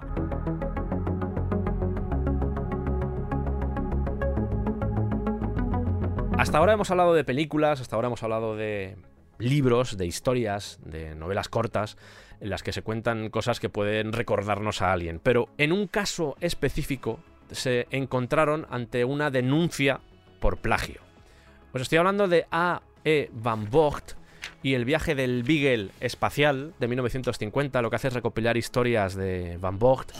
En este viaje del Beagle espacial hay dos historias que se parecen bastante a Alien. Una de ellas es el Destructor Negro, que es una especie de alien gatuno o felino. en el que ese alien se infiltra dentro de una nave y se pone a cazar a cada miembro de la tripulación. Y luego hay una que se llama Discordia en Escarlata, que es un alien, un extraterrestre que implanta um, huevos dentro de cada miembro de la tripulación que luego salen hacia afuera y se los comen a los miembros de la tripulación. Maravilloso. O'Bannon decía, yo no he leído nada, yo tengo mis fuentes de inspiración, no tengo problemas con decir de dónde he sacado mi fuente de inspiración, que esto es verdad. El hecho de que dijera esa frase de yo no he robado la historia de Alien a nadie, sino que se la he robado a todo el mundo, juega a su favor, porque en el fondo reconocía que lo hacía, y si aquí dijo que no, en realidad nunca había leído la obra de Van Vogt, pues seguramente era verdad. En cualquier caso, Van Vogt, que toda esta reacción que tuvo con respecto a la película la tuvo obviamente cuando ya se había estrenado, pidió dinero, la Fox le dio ese dinero, se llegó a un acuerdo extrajudicial y felices todos. En realidad estos conceptos de aliens que son enemigos y que llegan a la humanidad y que nos devoran, no es algo tan raro. Coincido un poco con O'Bannon que la historia se puede parecer, pero no es una historia que sea tan complicado llegar a ella porque o los alienígenas son amigos o son enemigos. Y había una tendencia, depende de la época también de la ciencia ficción, no solo en el cine, sino también en la literatura, había una tendencia a aunque no existiese la Tierra como tal, aunque fuese otro planeta, el hecho de encontrarse con un alienígena supusiera un problema. Vamos, que hacían lentejas contigo. También, yo creo que conociendo el éxito de la película, le denunció otro autor que se llamaba Jack Hammer, porque decía que había plagiado un guion suyo que se llamaba Black Space, que él mismo había escrito, pero Bannon probó que él había escrito antes Alien y pues, se quedó un poco en, en agua de borrajas esa denuncia. Yo este concepto de criaturas que devoran seres humanos, que los persiguen, que les implantan huevos, este tipo de historias eran bastante comunes en obras de pulp y también en el mundo del cómic. Yo tengo presente, por ejemplo, en, en EC Comics, en los cómics que sacaba la editorial EC, EC Comics, este tipo de cosas estaban bastante presentes, incluso en Creepy en otras publicaciones que trataban ese tipo de, de temas, así de ciencia ficción, la mayoría de esas historias, y esto es una cosa que me, que me, hace bastante gracia, el propio Alan Moore, una de sus primeras obras, eran este tipo de publicaciones también, en las que había historias de ciencia ficción que siempre acababan bastante mal. Las publicaba en la revista 2000 AD. Creo que se recopiló todo en una obra que se llama Future Shocks. O sea, no es que sean calcetines del futuro, sino shocks del futuro. Todas estas historias acababan mal. Siempre te dejaban una sensación agridulce y desesperanzada. Y yo creo que es algo que está ahí, y tampoco creo que Dan O'Bannon seguramente lo leyó cuando era niño, incluso esas historias del Weird Fantasy o del Weird Science, seguramente leyó muchas de esas historias. Y al final te impregna, aunque no sepas de dónde ha venido, al final ese tipo de cosas te impregnan y están ahí, esa desesperanza, que al final es también la que se cuenta en Alien, en ese primer guion, con esa espora que está debajo de la nave. Ese es el típico final que podías encontrar en cómics de la F, por poneros un ejemplo. El Sergio que está editando se ha dado cuenta de que se le olvidó citar un cómic argentino con guion de Héctor Germán Oesterheld y dibujado por Alberto Brecha, llamado Sherlock Time, que en realidad era una serie de ciencia ficción, estoy hablando de finales de los años 50, en la que hay una historia que se llama Tres Ojos, que se parece bastante a lo que después podemos ver en Alien. Eso sí, en la Antártida. ¡Gracias! Y ahora la pedrea final de influencias. Pero, ¿y esta música de repente? Madre mía. Bueno. A mover esas nalgas. Pero, bueno, eh, hay un episodio del Doctor Who de 1975 que se llama The Ark in Space, que hay un insectoide, una criatura, es una especie de reina alien con forma de insecto, que va poniendo larvas dentro de los humanos. Y luego, por supuesto, influencias que también eh, veo bastante presentes, con las que seguramente vais a coincidir, porque todas son muy conocidas, que es 10 negritos de Agatha Christie, va muriendo uno a uno, Tiburón del 75, el alien sale muy poco en esta película. Creo que en total seguramente salga 5 minutos. Y es algo que también había explorado Steven Spielberg en Tiburón. Seguramente por motivos similares. Uno de los temores que tenía Spielberg a la hora de mostrar el tiburón es que no pareciese de verdad. Y Ridley Scott va a pasar por el mismo miedo. Y ese miedo a mostrarlo es lo que hace que la criatura, tanto en tiburón como en alien, se sugiera continuamente. La presencia es continua, es omnipresente aunque no veamos a esa criatura. Hablaremos de estos conceptos también en, en, ese cuarto programa cuando abramos aquí la conversación y hagamos un debate de lo que implica Alien a estos niveles, ¿vale? Pero os voy dejando pinceladas para que sepáis lo que podéis encontrar en ese cuarto episodio. Que igual es el noveno. No, no episodio de Alien, lo veo demasiado, pero bueno. También está el tema del enemigo indestructible, por ejemplo, Halloween, Michael Myers. Y luego ya en la propia apariencia de la criatura, a mí me recuerda mucho a la criatura del lago negro. Lago negro, lago blanco, The Creature from the Black Lagoon, ya digo, de 1954. ¿Se te ocurren más influencias? Una historia que leíste cuando eras niño en tal cómic. Influencias anteriores, por supuesto, a la producción de la película, porque yo puedo pensar ahora, si hablamos de figuras insectoides, me acuerdo, por ejemplo, de la Patrulla X o de los Nuevos Mutantes con el nido. Hay unas criaturas que se llaman el nido, que recuerdan bastante a Alien, pero os hablo de influencias anteriores a Alien. Una historia de ciencia ficción que no haya mencionado, una película que no haya mencionado, me lo dejáis en comentarios y me encantará leerlo porque me interesa bastante. Porque igual no, lo conozco, no lo he leído, y a mí soy un tío curioso y esas cosas me interesan. Un, dos, tres, cuatro. Mueven las nalgas, mueven las nalgas. Un. Vaya.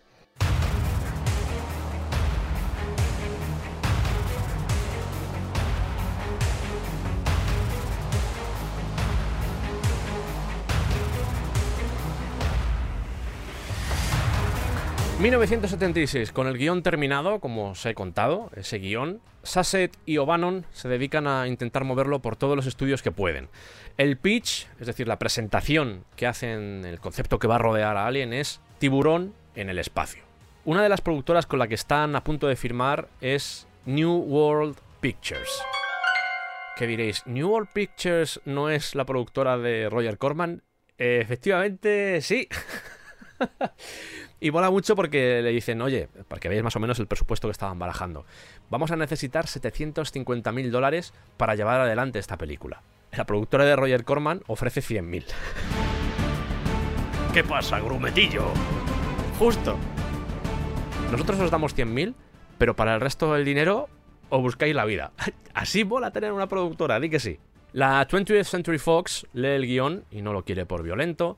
La American International Pictures dice que ya tiene demasiadas películas de ciencia ficción y que no le interesa. Y en general, las ofertas que les van saliendo son bastante pobres, a nivel económico y también a nivel creativo. No lo ven claro. Y todo parece indicar que se van a quedar con Roger Corman. Al menos nos da 100.000 dólares. Yo hice una película que se llama Dark Star con 60.000.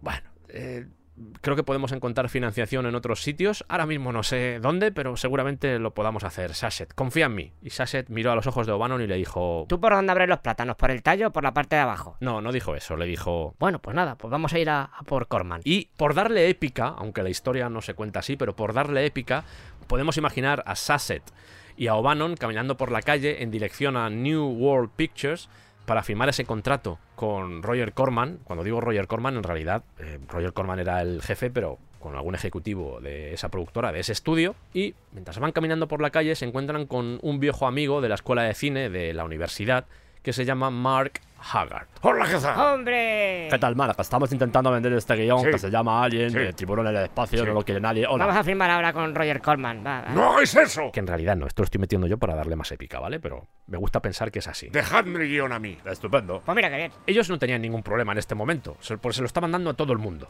La frutería donde iba O'Bannon a comprar... ¿Qué te pongo, guapo? Me pones dos kilos de melocotones y toma un guion. Me parte un poco la tarde, pero me lo voy a leer. Y Mark Haggard les dice, vale, me he leído el guion y os lo puedo mover a cambio de que me deis un porcentaje. Venga, vale, nos da igual, así que venga, vale. Parece ser que Haggard sabe que hay una compañía, una nueva compañía que se acaba de montar que se llama Brandywine y que están buscando guiones. En esa compañía había figuras como Gordon Carroll, Productor de Pat Garrett y Billy el Niño de Sam Peckinpah. David Geiler Guionista y productor de películas como El último testigo o Esta casa es una ruina. y Walter Hill.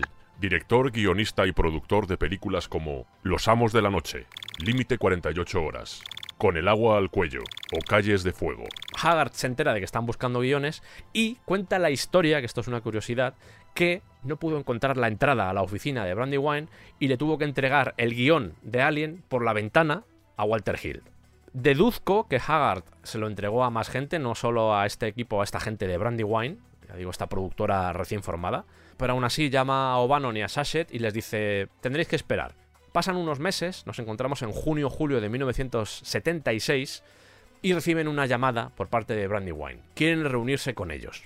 Lo primero que les dicen es, hay cosas del guion que no nos gustan. Aquí hay mucho rollo de Bondaniken. No sé si habéis leído algo de Bondaniken, no conocéis la figura de Bondaniken, es una figura compleja. Esto de pirámides y de cosas, de seres que vienen de otros planetas, esto es muy raro. Este ser de tentáculos también es muy raro. Los diálogos no son buenos, los personajes tampoco están muy desarrollados, Bueno. pero esto de una criatura que sale por el pecho de uno de los personajes, Ah, mira. esto nos interesa. Qué bien. Así que vamos a cambiar cosas. ¿Os importa? Y a O'Bannon y Shashet, que yo me imagino que estaban un poquito desesperados, dicen, bueno, pues cambiad lo, lo que queráis. Lo que no sabían es que iban a cambiar tantas cosas. Ay, Dios mío. Gordon Carroll estaba más destinado a temas de producción, David Geiler y Walter Hill estaban más enfocados en la parte creativa, y son sobre todo los que van a meter mano a ese guion, pero meter mano a ese guion va a suponer crear tensiones con los autores originales de ese guion, porque decían... Pero si no sabéis de ciencia ficción, ¿qué vais a hacer? no han dirigido ciencia ficción, no han escrito ciencia ficción, y además seguramente están intentando hacer todo esto para que su nombre figure como autores del guion. Nos están intentando hacer el lío. Han comprado nuestro guion, pero ellos van a hacer su propia película. Seguro. Y aquí se equivocaban en todo, O'Bannon y Sashet. ¿Cómo? En primer lugar, ese miedo que tenían a, a que no apareciese su nombre, a que borrasen su nombre de ese guion. Si miráis por ejemplo, los créditos de la película, os daréis cuenta de que no aparece por ningún lado que los autores del guion sean Walter Hill y David Geiler. De hecho, O'Bannon aparece como único guionista y como autores de la historia Sachet y el mismo O'Bannon. Las grandes diferencias que existen entre la película que os he contado antes de Alien con la versión final, la mayoría de esos elementos van a estar creados por Geiler y por Walter Hill. En primer lugar, el androide, Ash.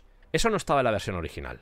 Y para O'Bannon, por ejemplo, eso era un poco como el espía ruso. No les acababa de gustar. Y Ash, precisamente, es una de las cosas que mejor funcionan de la película, la existencia de Ash. Porque la existencia de Ash es lo que va a dar sentido a esa subtrama del terror corporativo que va a dar forma y va a dar más enjundia a la historia final que se cuenta en Alien. Que es, esta gente es prescindible. A nosotros lo que nos interesa es conseguir ese alienígena que nos puede servir de cara al futuro en una guerra, por ejemplo. Queremos estudiar a ese alienígena porque sabemos de lo que es capaz. Y si para ello tenemos que sacrificar a toda la tripulación, nos da igual. Ya digo, ese terror corporativo junto a la existencia de Ash, antes hablábamos de la salsa, pues le va a aportar esa salsa necesaria para que Alien funcione y para que Alien adquiera más dimensión de la que realmente tiene, porque ya no es simplemente unos astronautas, entre comillas, que están enfrentándose al monstruo, sino que hay algo más grande detrás. No se están enfrentando simplemente al monstruo, sino que se están enfrentando a una corporación que les está utilizando como cobayas, simplemente como alimento de esa nueva criatura. Que eso acentúa el terror que tiene la cinta. En el guion original, creo que ha quedado patente, pero había una emoción por encontrarse con otra civilización. Cuando van a la pirámide, en realidad están yendo porque están emocionados. ¡Ay, Dios mío! Igual hay otros bichos, vamos a conocerlos. Están emocionados por ese primer contacto, pero en Alien, en lo que es la película, hay indiferencia, es más, hay terror. Van al planeta porque sienten la obligación de ir al planeta a nivel legislativo, porque forma parte de lo que tienen que cumplir, pero no tienen ni puta gana de ir al planeta. Ninguno de ellos. Nadie. Algunos de los personajes dice, no hace falta que bajemos. O sea, nos echamos a dormir y ya está. Pues va a ser que no. También introducen a ese HAL 9000, que creo recordar que estaba en el guion original, aunque no tenía muchas apariciones. Es más, lo que hacen es coger cosas que decía madre y darle esa voz a Ash, hacen una combinación entre ambos personajes. Y por supuesto, cambian el final. El final ese que se parecía mucho a las historias de F Comics pues cambian ese final por algo más feliz, en el que simplemente pues Ripley se echa a dormir y ahí acaba la historia. Y quiero que visualicéis esto. El guion de Alien con respecto a esa versión va a pasar por muchas reescrituras. Se habla de más de ocho reescrituras. Cambiar, eliminar, transformar partes, de darle más peso a este personaje, de acentuar el drama de las relaciones humanas. Y a pesar de todas estas reescrituras, que yo deduzco de nuevo se cuenta que sobre todo las hacían Hill y Geiler, pero yo deduzco que aquí todo el mundo estaba reescribiendo. De hecho, vamos a ver que O'Bannon estaba siempre haciendo cosas por detrás, porque él decía, esta es mi película, esta es mi película. Y decían, ya no es tu película, es la película de Brandy Wine, te hemos pagado por ella, vas a poder colaborar en ella, pero cálmese un poquito, señor, porque queremos hacerla a nuestra manera. Al final se trataba, y esto tiene sentido también, porque era una historia que habían creado ellos, O'Bannon y Sachet, y veían que poco a poco estaban perdiendo control sobre ella y se convierte todo en una especie de guerra de, dicho mal y pronto, una guerra de pollas. Una guerra de pollas que hemos visto a lo largo de muchas producciones. De hecho, esa guerra de pollas se vuelve más cruenta cuando quitan la escena, toda lo que es la secuencia de la pirámide, y ahí es cuando Bannon realmente se cabrea y empieza a hacer cosas un poco extrañas, como por ejemplo llamar a Chris Foss, al que había conocido en la producción de Dune, recordemos, os he hablado ya de Chris Foss, para que haga diseños y cosas que comenzó a hacer por detrás de Brandywine. No sé si por cabreo, no sé si porque no quería perder de todo el contacto con la película, o no sé muy bien por qué motivo. Era como dos bloques, estaban Sasset y O'Bannon, y por otro lado Geiler y Hill, y un conflicto continuo entre ellos y unos problemas de comunicación exacerbados y continuos. A veces pueden salir cosas buenas de ahí, otras no. En el caso de Alien yo creo que salió algo bueno, pero con muchas tensiones de por medio.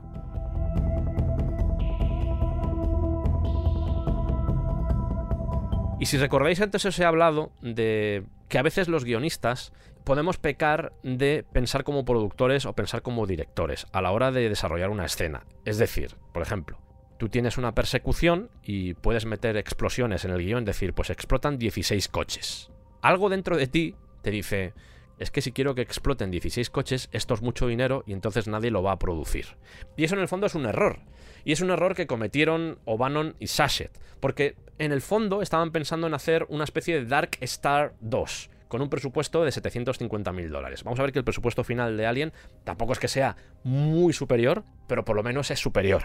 Estaban pensando en un Dark Star 2, cosa que por ejemplo no le pasaba a Geiler y a Walter Hill, que intentaban pensar en grande. A pesar de que se cargaran toda la escena de la pirámide, que me imagino que hubiese costado bastante pasta, ellos decían, vamos a intentar hacer esto con la mayor cantidad de dinero posible, pero quitando las cosas que tampoco son tan trascendentales para que la historia funcione. Seguramente por ese motivo, por esa mentalidad de hacer un Dark Star 2, de hacer una película que fuera cutre, seguramente por ese motivo nadie la quiso.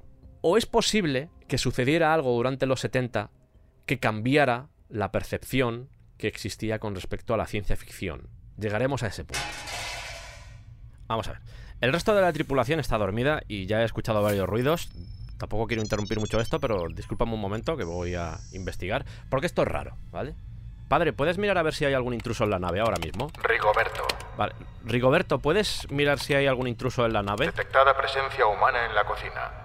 No pertenece a la tripulación. ¿Lleva mucho rato ahí? Eh, Desde el inicio del programa. Vale. Pero no quería interrumpir. Vale, bueno, pues voy a la cocina. Un momentito. Es que si no, si no voy, me voy a tirar todo el rato aquí. Pues eso. Oh, vaya. ¿Usted quién es? Eh, yo, yo soy el que estaba haciendo los ruidos. No, ya, pero, pero ¿quién es usted? Mi personaje es ese, el que estaba haciendo ruidos. Ya. No tengo más desarrollo de personaje.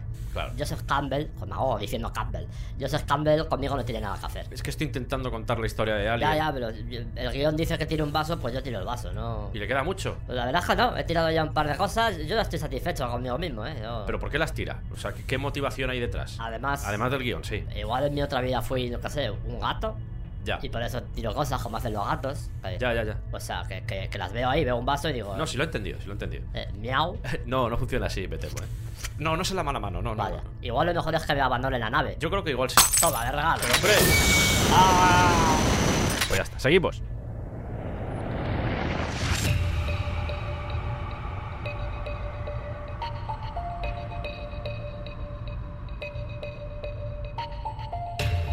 Brandywine tenía bastante contacto con Fox, había buena relación, ya estaban desarrollando nuevas películas, Sí. pero a pesar de todas las reescrituras que había tenido Alien, todavía la Fox se mostraba reticente ante ese film.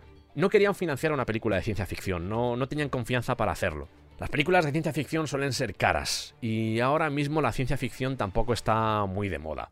Algo interesante que tenía el guion original de O'Bannon y de Sachet es que con algunos nombres sí se podía jugar a que fueran mujeres, pero por lo general, por las descripciones que hay de los personajes y de sus acciones, todos parecen hombres. A Geiler se le ocurre que ese capitán estándar igual podría ser una mujer. Y Hill dice... ¿Y si en vez del capitán de la nave, por qué no cogemos a Martin Robbie, que recordemos es el superviviente de la historia de O'Bannon y de Sachet? ¿Por qué no le cambiamos el nombre y el sexo y lo convertimos en el protagonista de la película? Y además, le podemos cambiar el nombre a Ripley. Lo de Ripley viene por una franquicia de. una franquicia bastante particular, que creo que empezó en la prensa, de hecho, y luego ya se convirtió en programas de televisión, algunos de ellos incluso presentados por Bruce Campbell, el de Evil Dead. Ya digo esto como curiosidad, es una franquicia que pues cuenta acontecimientos extraños, con objetos que son de difícil catalogación. El concepto, ya digo, es un poco extraño, se llama Ripley's Believe It or Not, es un poco, yo creo que como Noticias del Mundo, algo que existía aquí en España en los 90, un periódico en el que, pues, un señor de dos cabezas va un poco por ahí. Y este movimiento, este cambio, sorprende a, Bannon, a O'Bannon y a Sachet. No para mal, precisamente, dicen. Pues oye, igual puede estar bien que la última superviviente sea una mujer. Broussard pasa a ser Parker, Melconis será Ash, el Capitán Standard pasa a llamarse Dallas y será la primera víctima en morir. Esto hablaremos también de la importancia de psicosis en este concepto, porque el primero que aparece en los títulos de crédito es Tom Skerritt, y Tom Skerritt, bueno, no es el primero en morir. Pero casi. Y claro, eso es inesperado. Es sucede un poco como con psicosis, pero ya digo, estos temas los trataremos en el cuarto episodio. Que en el fondo pasa un poco también en Dark Star, que recordemos que tienen al, al capitán de la nave, lo tienen ahí congelado, porque también ha sido como el, el primero en morir. Y la nave, en vez de Snark, se denominará ahora como Leviatán. Ya os contaré por qué, porque esto es importante. La influencia de la literatura en Alien es, más allá de la temática de la narrativa, que es la que os he contado antes, en los nombres, Joseph Conrad va a tener bastante importancia.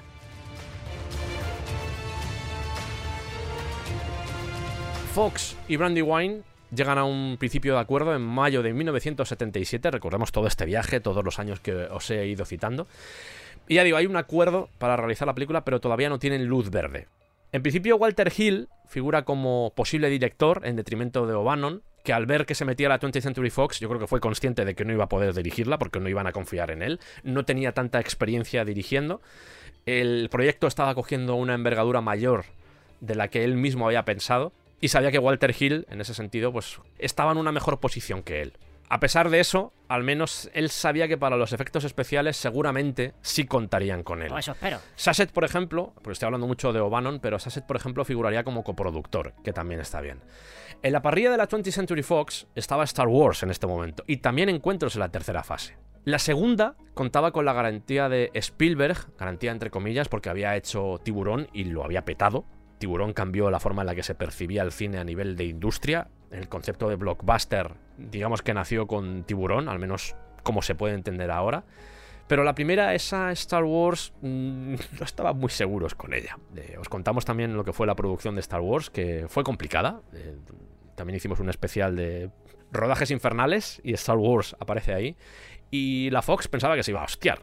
El destino luego querrá que Dan O'Bannon termine trabajando en Star Wars haciendo animaciones por ordenador. ¿Recordáis cuando Darth Vader va detrás de Luke en la Estrella de la Muerte, que tiene la nave a tiro y se ve en la pantalla que tiene la nave a tiro? Bueno, pues ese tipo de cosas, hasta donde yo sé, eso es de lo que se encargó Dan O'Bannon durante la película. A pesar de que rechazó el trabajo, recordemos, cuando estaban todavía con Dune. Fijaos las vueltas que da la vida. Es más, cuando el halcón milenario salta al hiperespacio, eso se parece mucho a cuando salta al hiperespacio la nave de Dark Star. No sé si porque también O'Bannon tuvo mucho que ver, o porque en realidad todas estaban bebiendo de lo que había hecho Kubrick en 2001. Que no es exactamente igual, pero si miráis cómo saltan al hiperespacio en Dark Star, se parece bastante a Star Wars. Llegan más reescrituras de guion. Ahora, por ejemplo, Kane pasa a ser el incubador de la criatura. Faraday pasa a ser Lambert, que es el alivio cómico. Diréis, ¿Lambert? ¿Alivio cómico? Pero si yo he visto a Alien y Lambert es de todo menos alivio cómico, pues sí, Lambert soltaba chistes, ¿vale? Aunque luego ves la película y dices, madre mía, pero si esta mujer se pasa la película llorando. Que le dieron un premio por eso, por cierto. No por llorar, sino por interpretar el papel de, Lambert, que aunque ya lo veremos en el siguiente especial, cuando hablemos de los diferentes personajes, no deja de ser la representación del espectador dentro de la película. El terror que siente Lambert es el que podemos sentir nosotros como espectadores. Pero bueno, ya hablaremos de esa mierda. Cuando tú quieras, guapo. Me hace gracia porque Hill fue poniendo nombres a los personajes de atletas. Brett y Parker vienen de George Brett y de Dave Parker, que eran jugadores de béisbol, y Lambert viene por Jack Lambert, que era de un equipo de fútbol americano. Hill finalmente declina dirigir la película, tiene que hacer The Driver. No estaba muy cómodo con el tema de los efectos visuales. Como bien decían O'Bannon y Sachet, no, se no estaba muy a gusto con el tema de la ciencia ficción, no sabía cómo trabajar con ella. En el fondo tenía razón. Hill era consciente y dice: Yo tengo mis películas, yo tengo mis cosas. Pues estupendo, no tenemos ni dinero ni director. ¿Quién va a dirigir esto? ¿Dan O'Bannon? No, Dan O'Bannon no es una opción. Brotaron diferentes nombres: Peter Yates, Jack Clayton, que es el de The Innocents, peliculón, por cierto. Robert Aldrich, pero tanto Bannon como Sashet, y seguramente también la gente de Brandywine, eran conscientes de que no se iban a tomar en serio esta película. Y esta película había que tomársela en serio, a pesar de que fuera una película de serie B con un monstruo. Así que O'Bannon y Sasset se plantean decírselo a Corman, a Roger Corman. Oye, ¿te apetece dirigir? Pero el resto le dice... No, no, no, no, no, Hay más nombres. Friedkin, Altman, hasta Spielberg. Y esto es muy significativo, porque Spielberg les dice, yo no puedo, yo estoy con. estoy acabando encuentros en la tercera fase, tengo proyectos por delante, pero os animo a que lo hagáis, porque tiene buena pinta. Y había dicho lo mismo con Star Wars. Le había dicho lo mismo a George Lucas. Hazlo porque tiene buena pinta. Y este pequeño empujón de Steven Spielberg, en este momento ya era bastante egregio, porque, bueno, pues Tiburón había funcionado muy bien, habían ganado mucho dinero, va a ser lo que al final convenza del todo a la Fox junto a algo que va a pasar a continuación en mayo del 77. ¿Qué pasa en mayo del 77? Dígame, por favor, ¿qué pasa? ¿Qué pasa? ¿Qué pasa? Dos cosas. Vamos a ir con la primera. Vamos a ir al apartamento de Sandy Liverson, que es un señor, a pesar de que se llame Sandy, un productor estadounidense que estaba afincado en Inglaterra y que está rebanándose los sesos porque tiene este proyecto en- entre sus manos, el proyecto de Alien, y no sabe muy bien con qué director contar. Y de repente se fija en los muebles de su apartamento. Y se acuerda de que uno de esos muebles está diseñado por un señor que se llama Ridley Scott. Esto es de verdad. Ridley Scott hacía muchas cosas. A Ridley Scott le gustaba dibujar. De hecho, son clásicos. Y además están muy bien hechos. Los storyboards de Alien están realizados por el mismo Ridley Scott. Eh, Están en la red, podéis buscarlos. Son fantásticos. El tío es bueno, artísticamente, eh, no solo a nivel visual, a nivel cinematográfico es muy potente Ridley Scott y así lo ha demostrado con toda su filmografía. Hay gente que dice, compañeros suyos, que habla de que tiene una cámara en la cabeza, es, él todo lo ve en formato cine, pero también se dedicaba a hacer diseños y a hacer este tipo de cosas. Y un mueble que tenía en su apartamento Sandy Liverson, pues lo había diseñado Ridley Scott y dice, oye, Ridley Scott acaba de dirigir hace nada Los Duelistas. Podríamos contactar con él.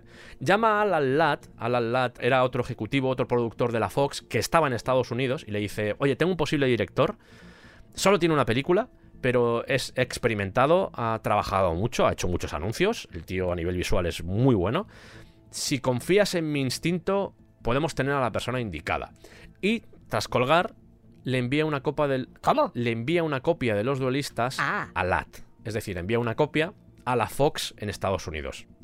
Esa película, Los Duelistas, había debutado en el Festival de Cannes, había funcionado bien. De hecho, entre el público del Festival de Cannes estaba David Geiler, que también le va a decir a Lat, a Alan Lat, oye, eh, creo que este director puede funcionar bastante bien para Alien. Esto no puede ser una simple coincidencia. Me lo dice Liverson, me lo dice Geiler. Bueno, pues voy a prestarle atención a este señor.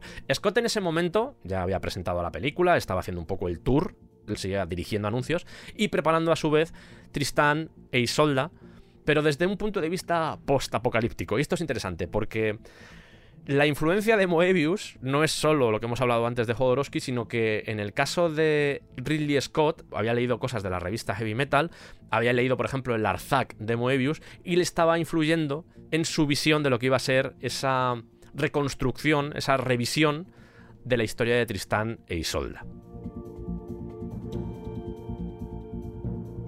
Brandywine están impresionados con el trabajo de Ridley Scott y dicen, pues yo creo que podemos haber encontrado a la persona que estábamos buscando.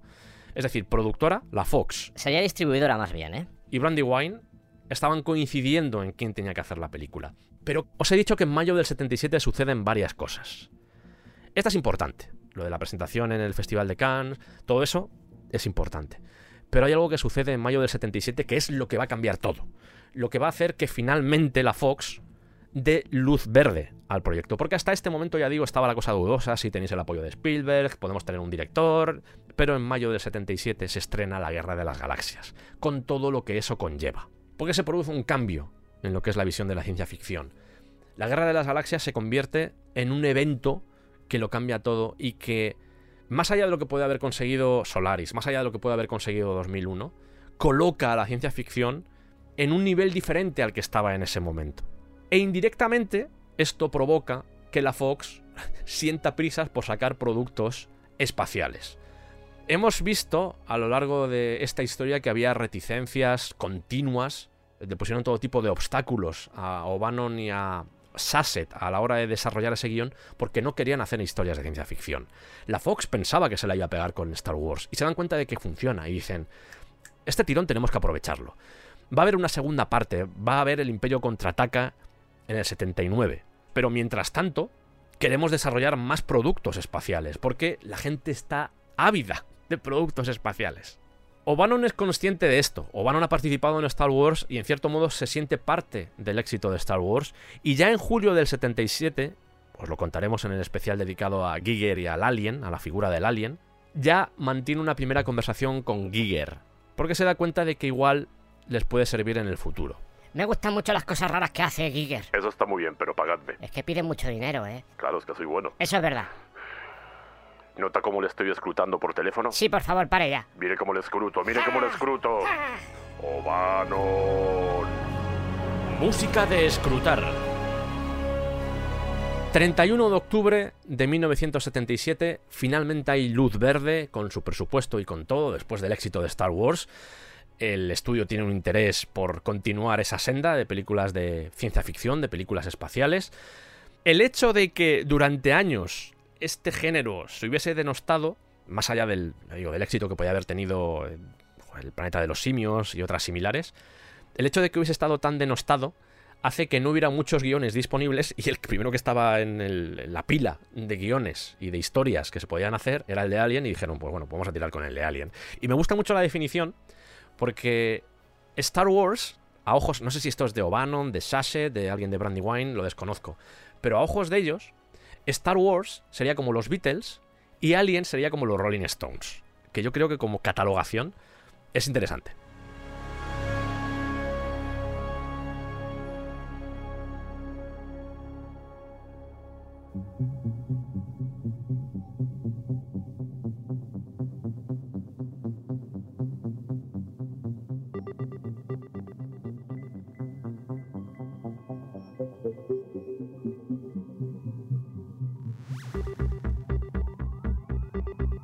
El presupuesto inicial, al menos el presupuesto que se acepta por parte de la 20th Century Fox, es de 4.200.000 dólares. Que tampoco es mucho, pero dista bastante de los 750.000 que Sasset y O'Bannon pedían en primera instancia. En principio, la forma de pagarlo, la forma de financiar esta película, va a ser estadounidense, pero utilizando a la 20th Century Fox británica como subsidiaria. Muchas producciones, Superman, Kubrick lo hacía continuamente, Kubrick no hacía más que rodar en Inglaterra precisamente por esto, porque le salía más barato. George Lucas exactamente igual, Star Wars, sin ir más lejos, está rodada también allí. No todo, obviamente, hay cosas que están rodadas en el continente africano, pero gran parte de lo que son el modelaje, escenas rodadas en estudio, pues se hicieron en Inglaterra. Todo esto se debe a una cosa que se llamaba el EADI Levi. Impuesto que tenían las taquillas del Reino Unido destinado a apoyar la industria cinematográfica británica. ¿Qué quiere decir esto? Que al hacer una coproducción entre Estados Unidos e Inglaterra se aprovechaban de este tipo de impuestos y este tipo de subvenciones y todo el tema, por ejemplo, de tasas, todo el tema de impuestos, se lo ahorraban. Por lo que una producción salía mucho más barata de hacer en Inglaterra que en Estados Unidos. Además, hay que recordar que Ridley Scott era británico, por lo que pues todo pintaba bastante bien. Sobre todo si Ridley Scott quería hacerla. Cencia, cencia. Llegamos a noviembre de 1977 porque ya digo que Ridley Scott todavía pues no... Ridley Scott está diciendo, escucho voces, pero no sé por dónde vienen.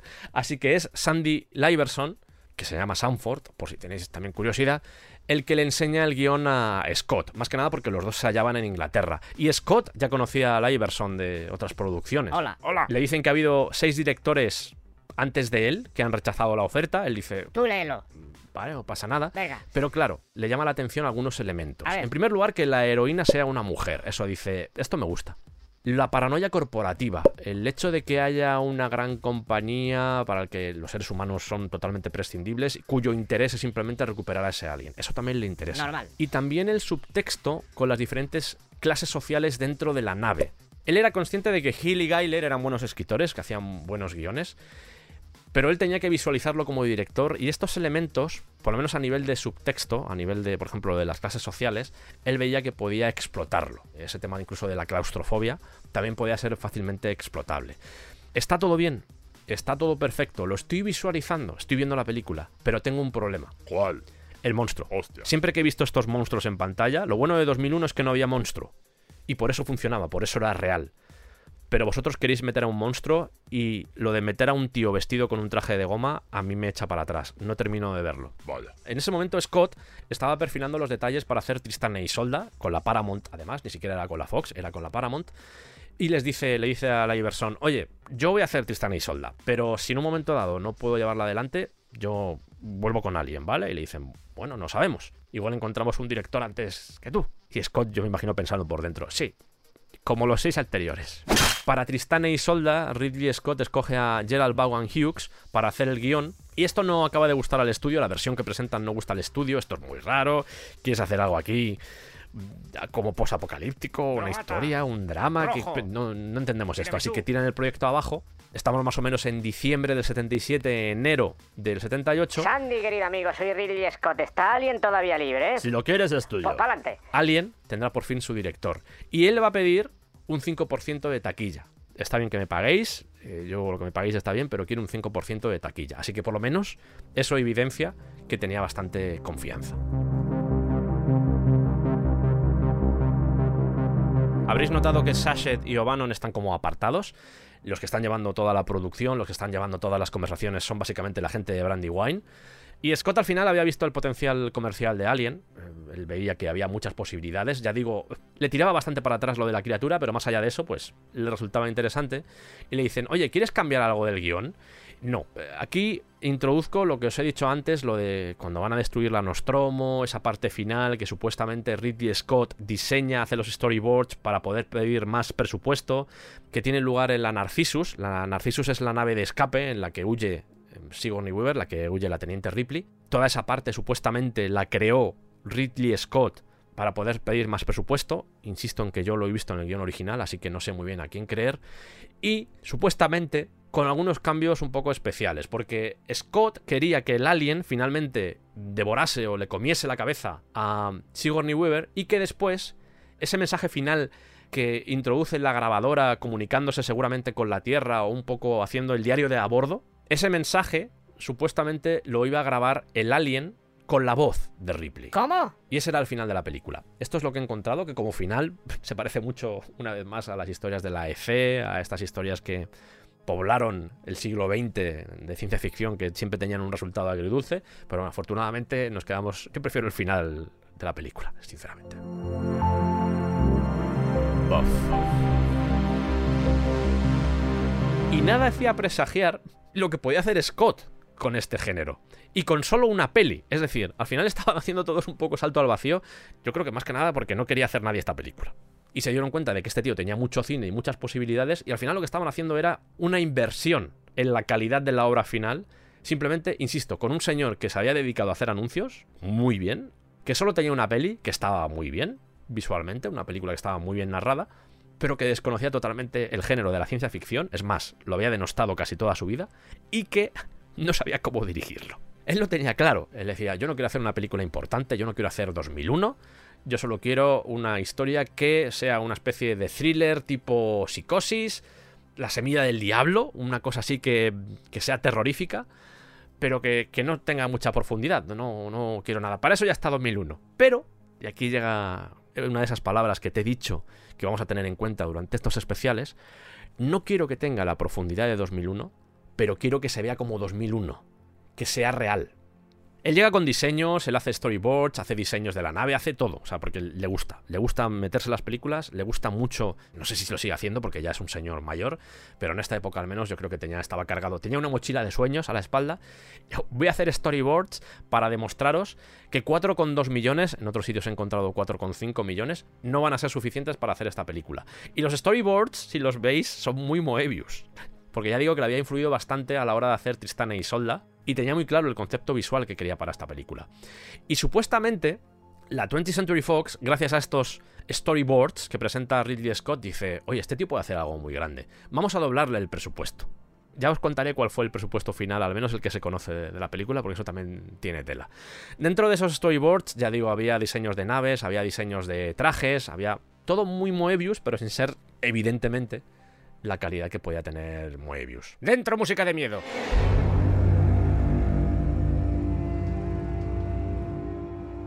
El tema es que, como os he dicho, él no controlaba este género, no controlaba ni el género de la ciencia ficción, ni controlaba el género que realmente le interesaba, porque más allá de todos estos diseños, más allá de esta visión futurista, más allá de que 2001 estuviera siempre planeando durante toda la producción, al menos visualmente, él lo que quería contar era una historia de terror.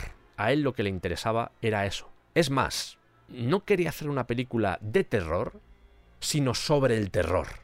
Y él mismo es consciente, y esto os va a llamar la atención, porque parece, al final parece un niño que acaba de descubrir un nuevo género. Él es consciente de que no sabe dar miedo, de que no conoce los códigos del terror. He traído mucho entusiasmo, he traído nuevas ideas, todo el mundo está bastante contento con Ridley Scott, pero no sé dar miedo, no sé cómo dar miedo. Le pregunta a la gente de Brandywine, a O'Bannon, a todos, les pregunta, oye, ¿qué me recomendáis ver para que yo pueda aprender cómo dar miedo. Y le dicen, pues mira, te puedes ver la invasión de los ultracuerpos, te puedes ver psicosis, te puedes ver la noche de los muertos vivientes, todas esas se las ve. La Matanza de Texas, que es una película que le impresiona especialmente, y por supuesto El Exorcista, que dice, madre mía, El Exorcista. Y de ver cine, cine que hasta ese momento no le había interesado, es de donde saca las ideas para poder asustar durante la filmación de Alien. Y esto me parece magnífico. Y evidencia una vez más la calidad visual que tiene este señor y la calidad que tiene a la hora de contar historias este señor. No sé hacer algo, voy a aprender a hacerlo, voy a ver estas películas, voy a diseccionarlas para entender cómo funciona el paradigma, para entender cómo funciona el código que están utilizando los directores, tanto Friedkin como Romero, quien sea. Hopper, me da igual. Quiero entender qué da miedo. Y eso va a ser lo que va a marcar un antes y un después también, no solo en la producción en sí, sino también en la forma de ver el cine de Ridley Scott. Porque, insisto una vez más, no es tanto una película de ciencia ficción, sino una película sobre el terror, sobre el miedo.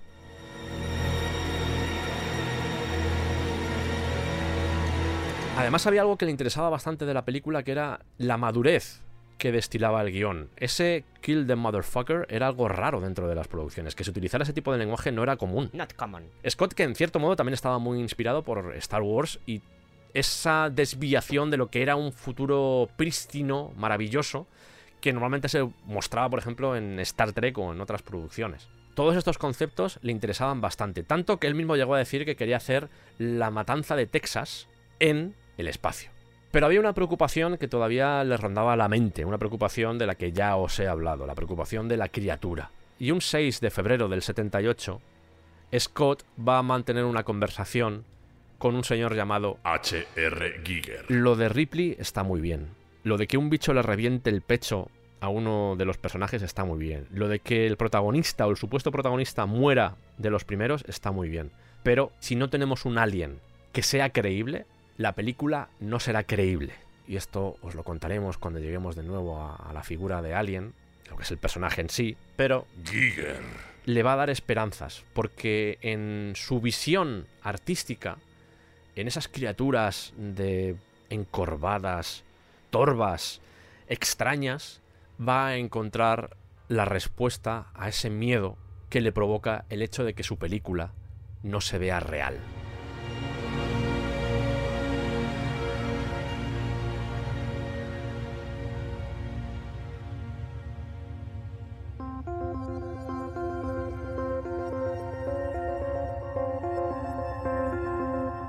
Y os hemos contado todo el tema del guion y ahora es el momento de tratar pues todo lo que rodea a los personajes, todo lo que rodea al... ¿Qué tal, Santi? ¿Estabas... no te he despertado? ¿Estabas en la cápsula? Eh, a ver, café, ¿vale? Luego ya hablamos. Estaba contando aquí un poco lo que es la historia de Alien, todo lo que fue el proceso del guion.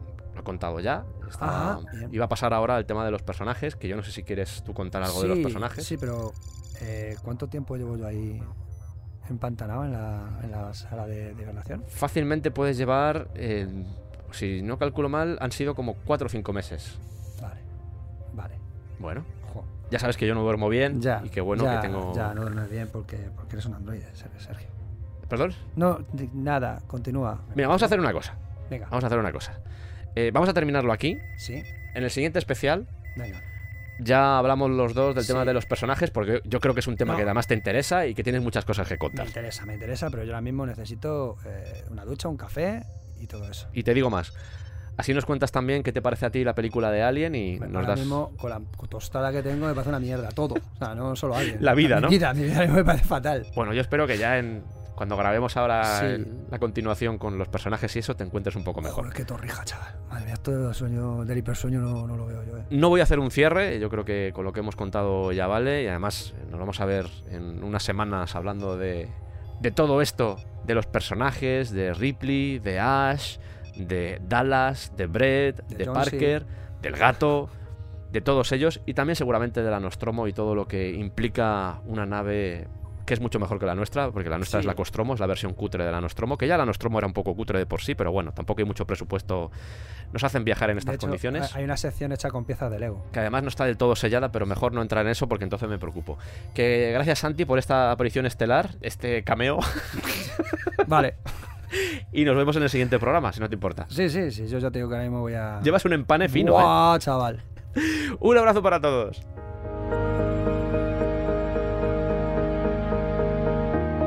Y por supuesto un gran agradecimiento a la inteligencia artificial de la nave, a Padre. Rigoberto. Eso, Rigoberto.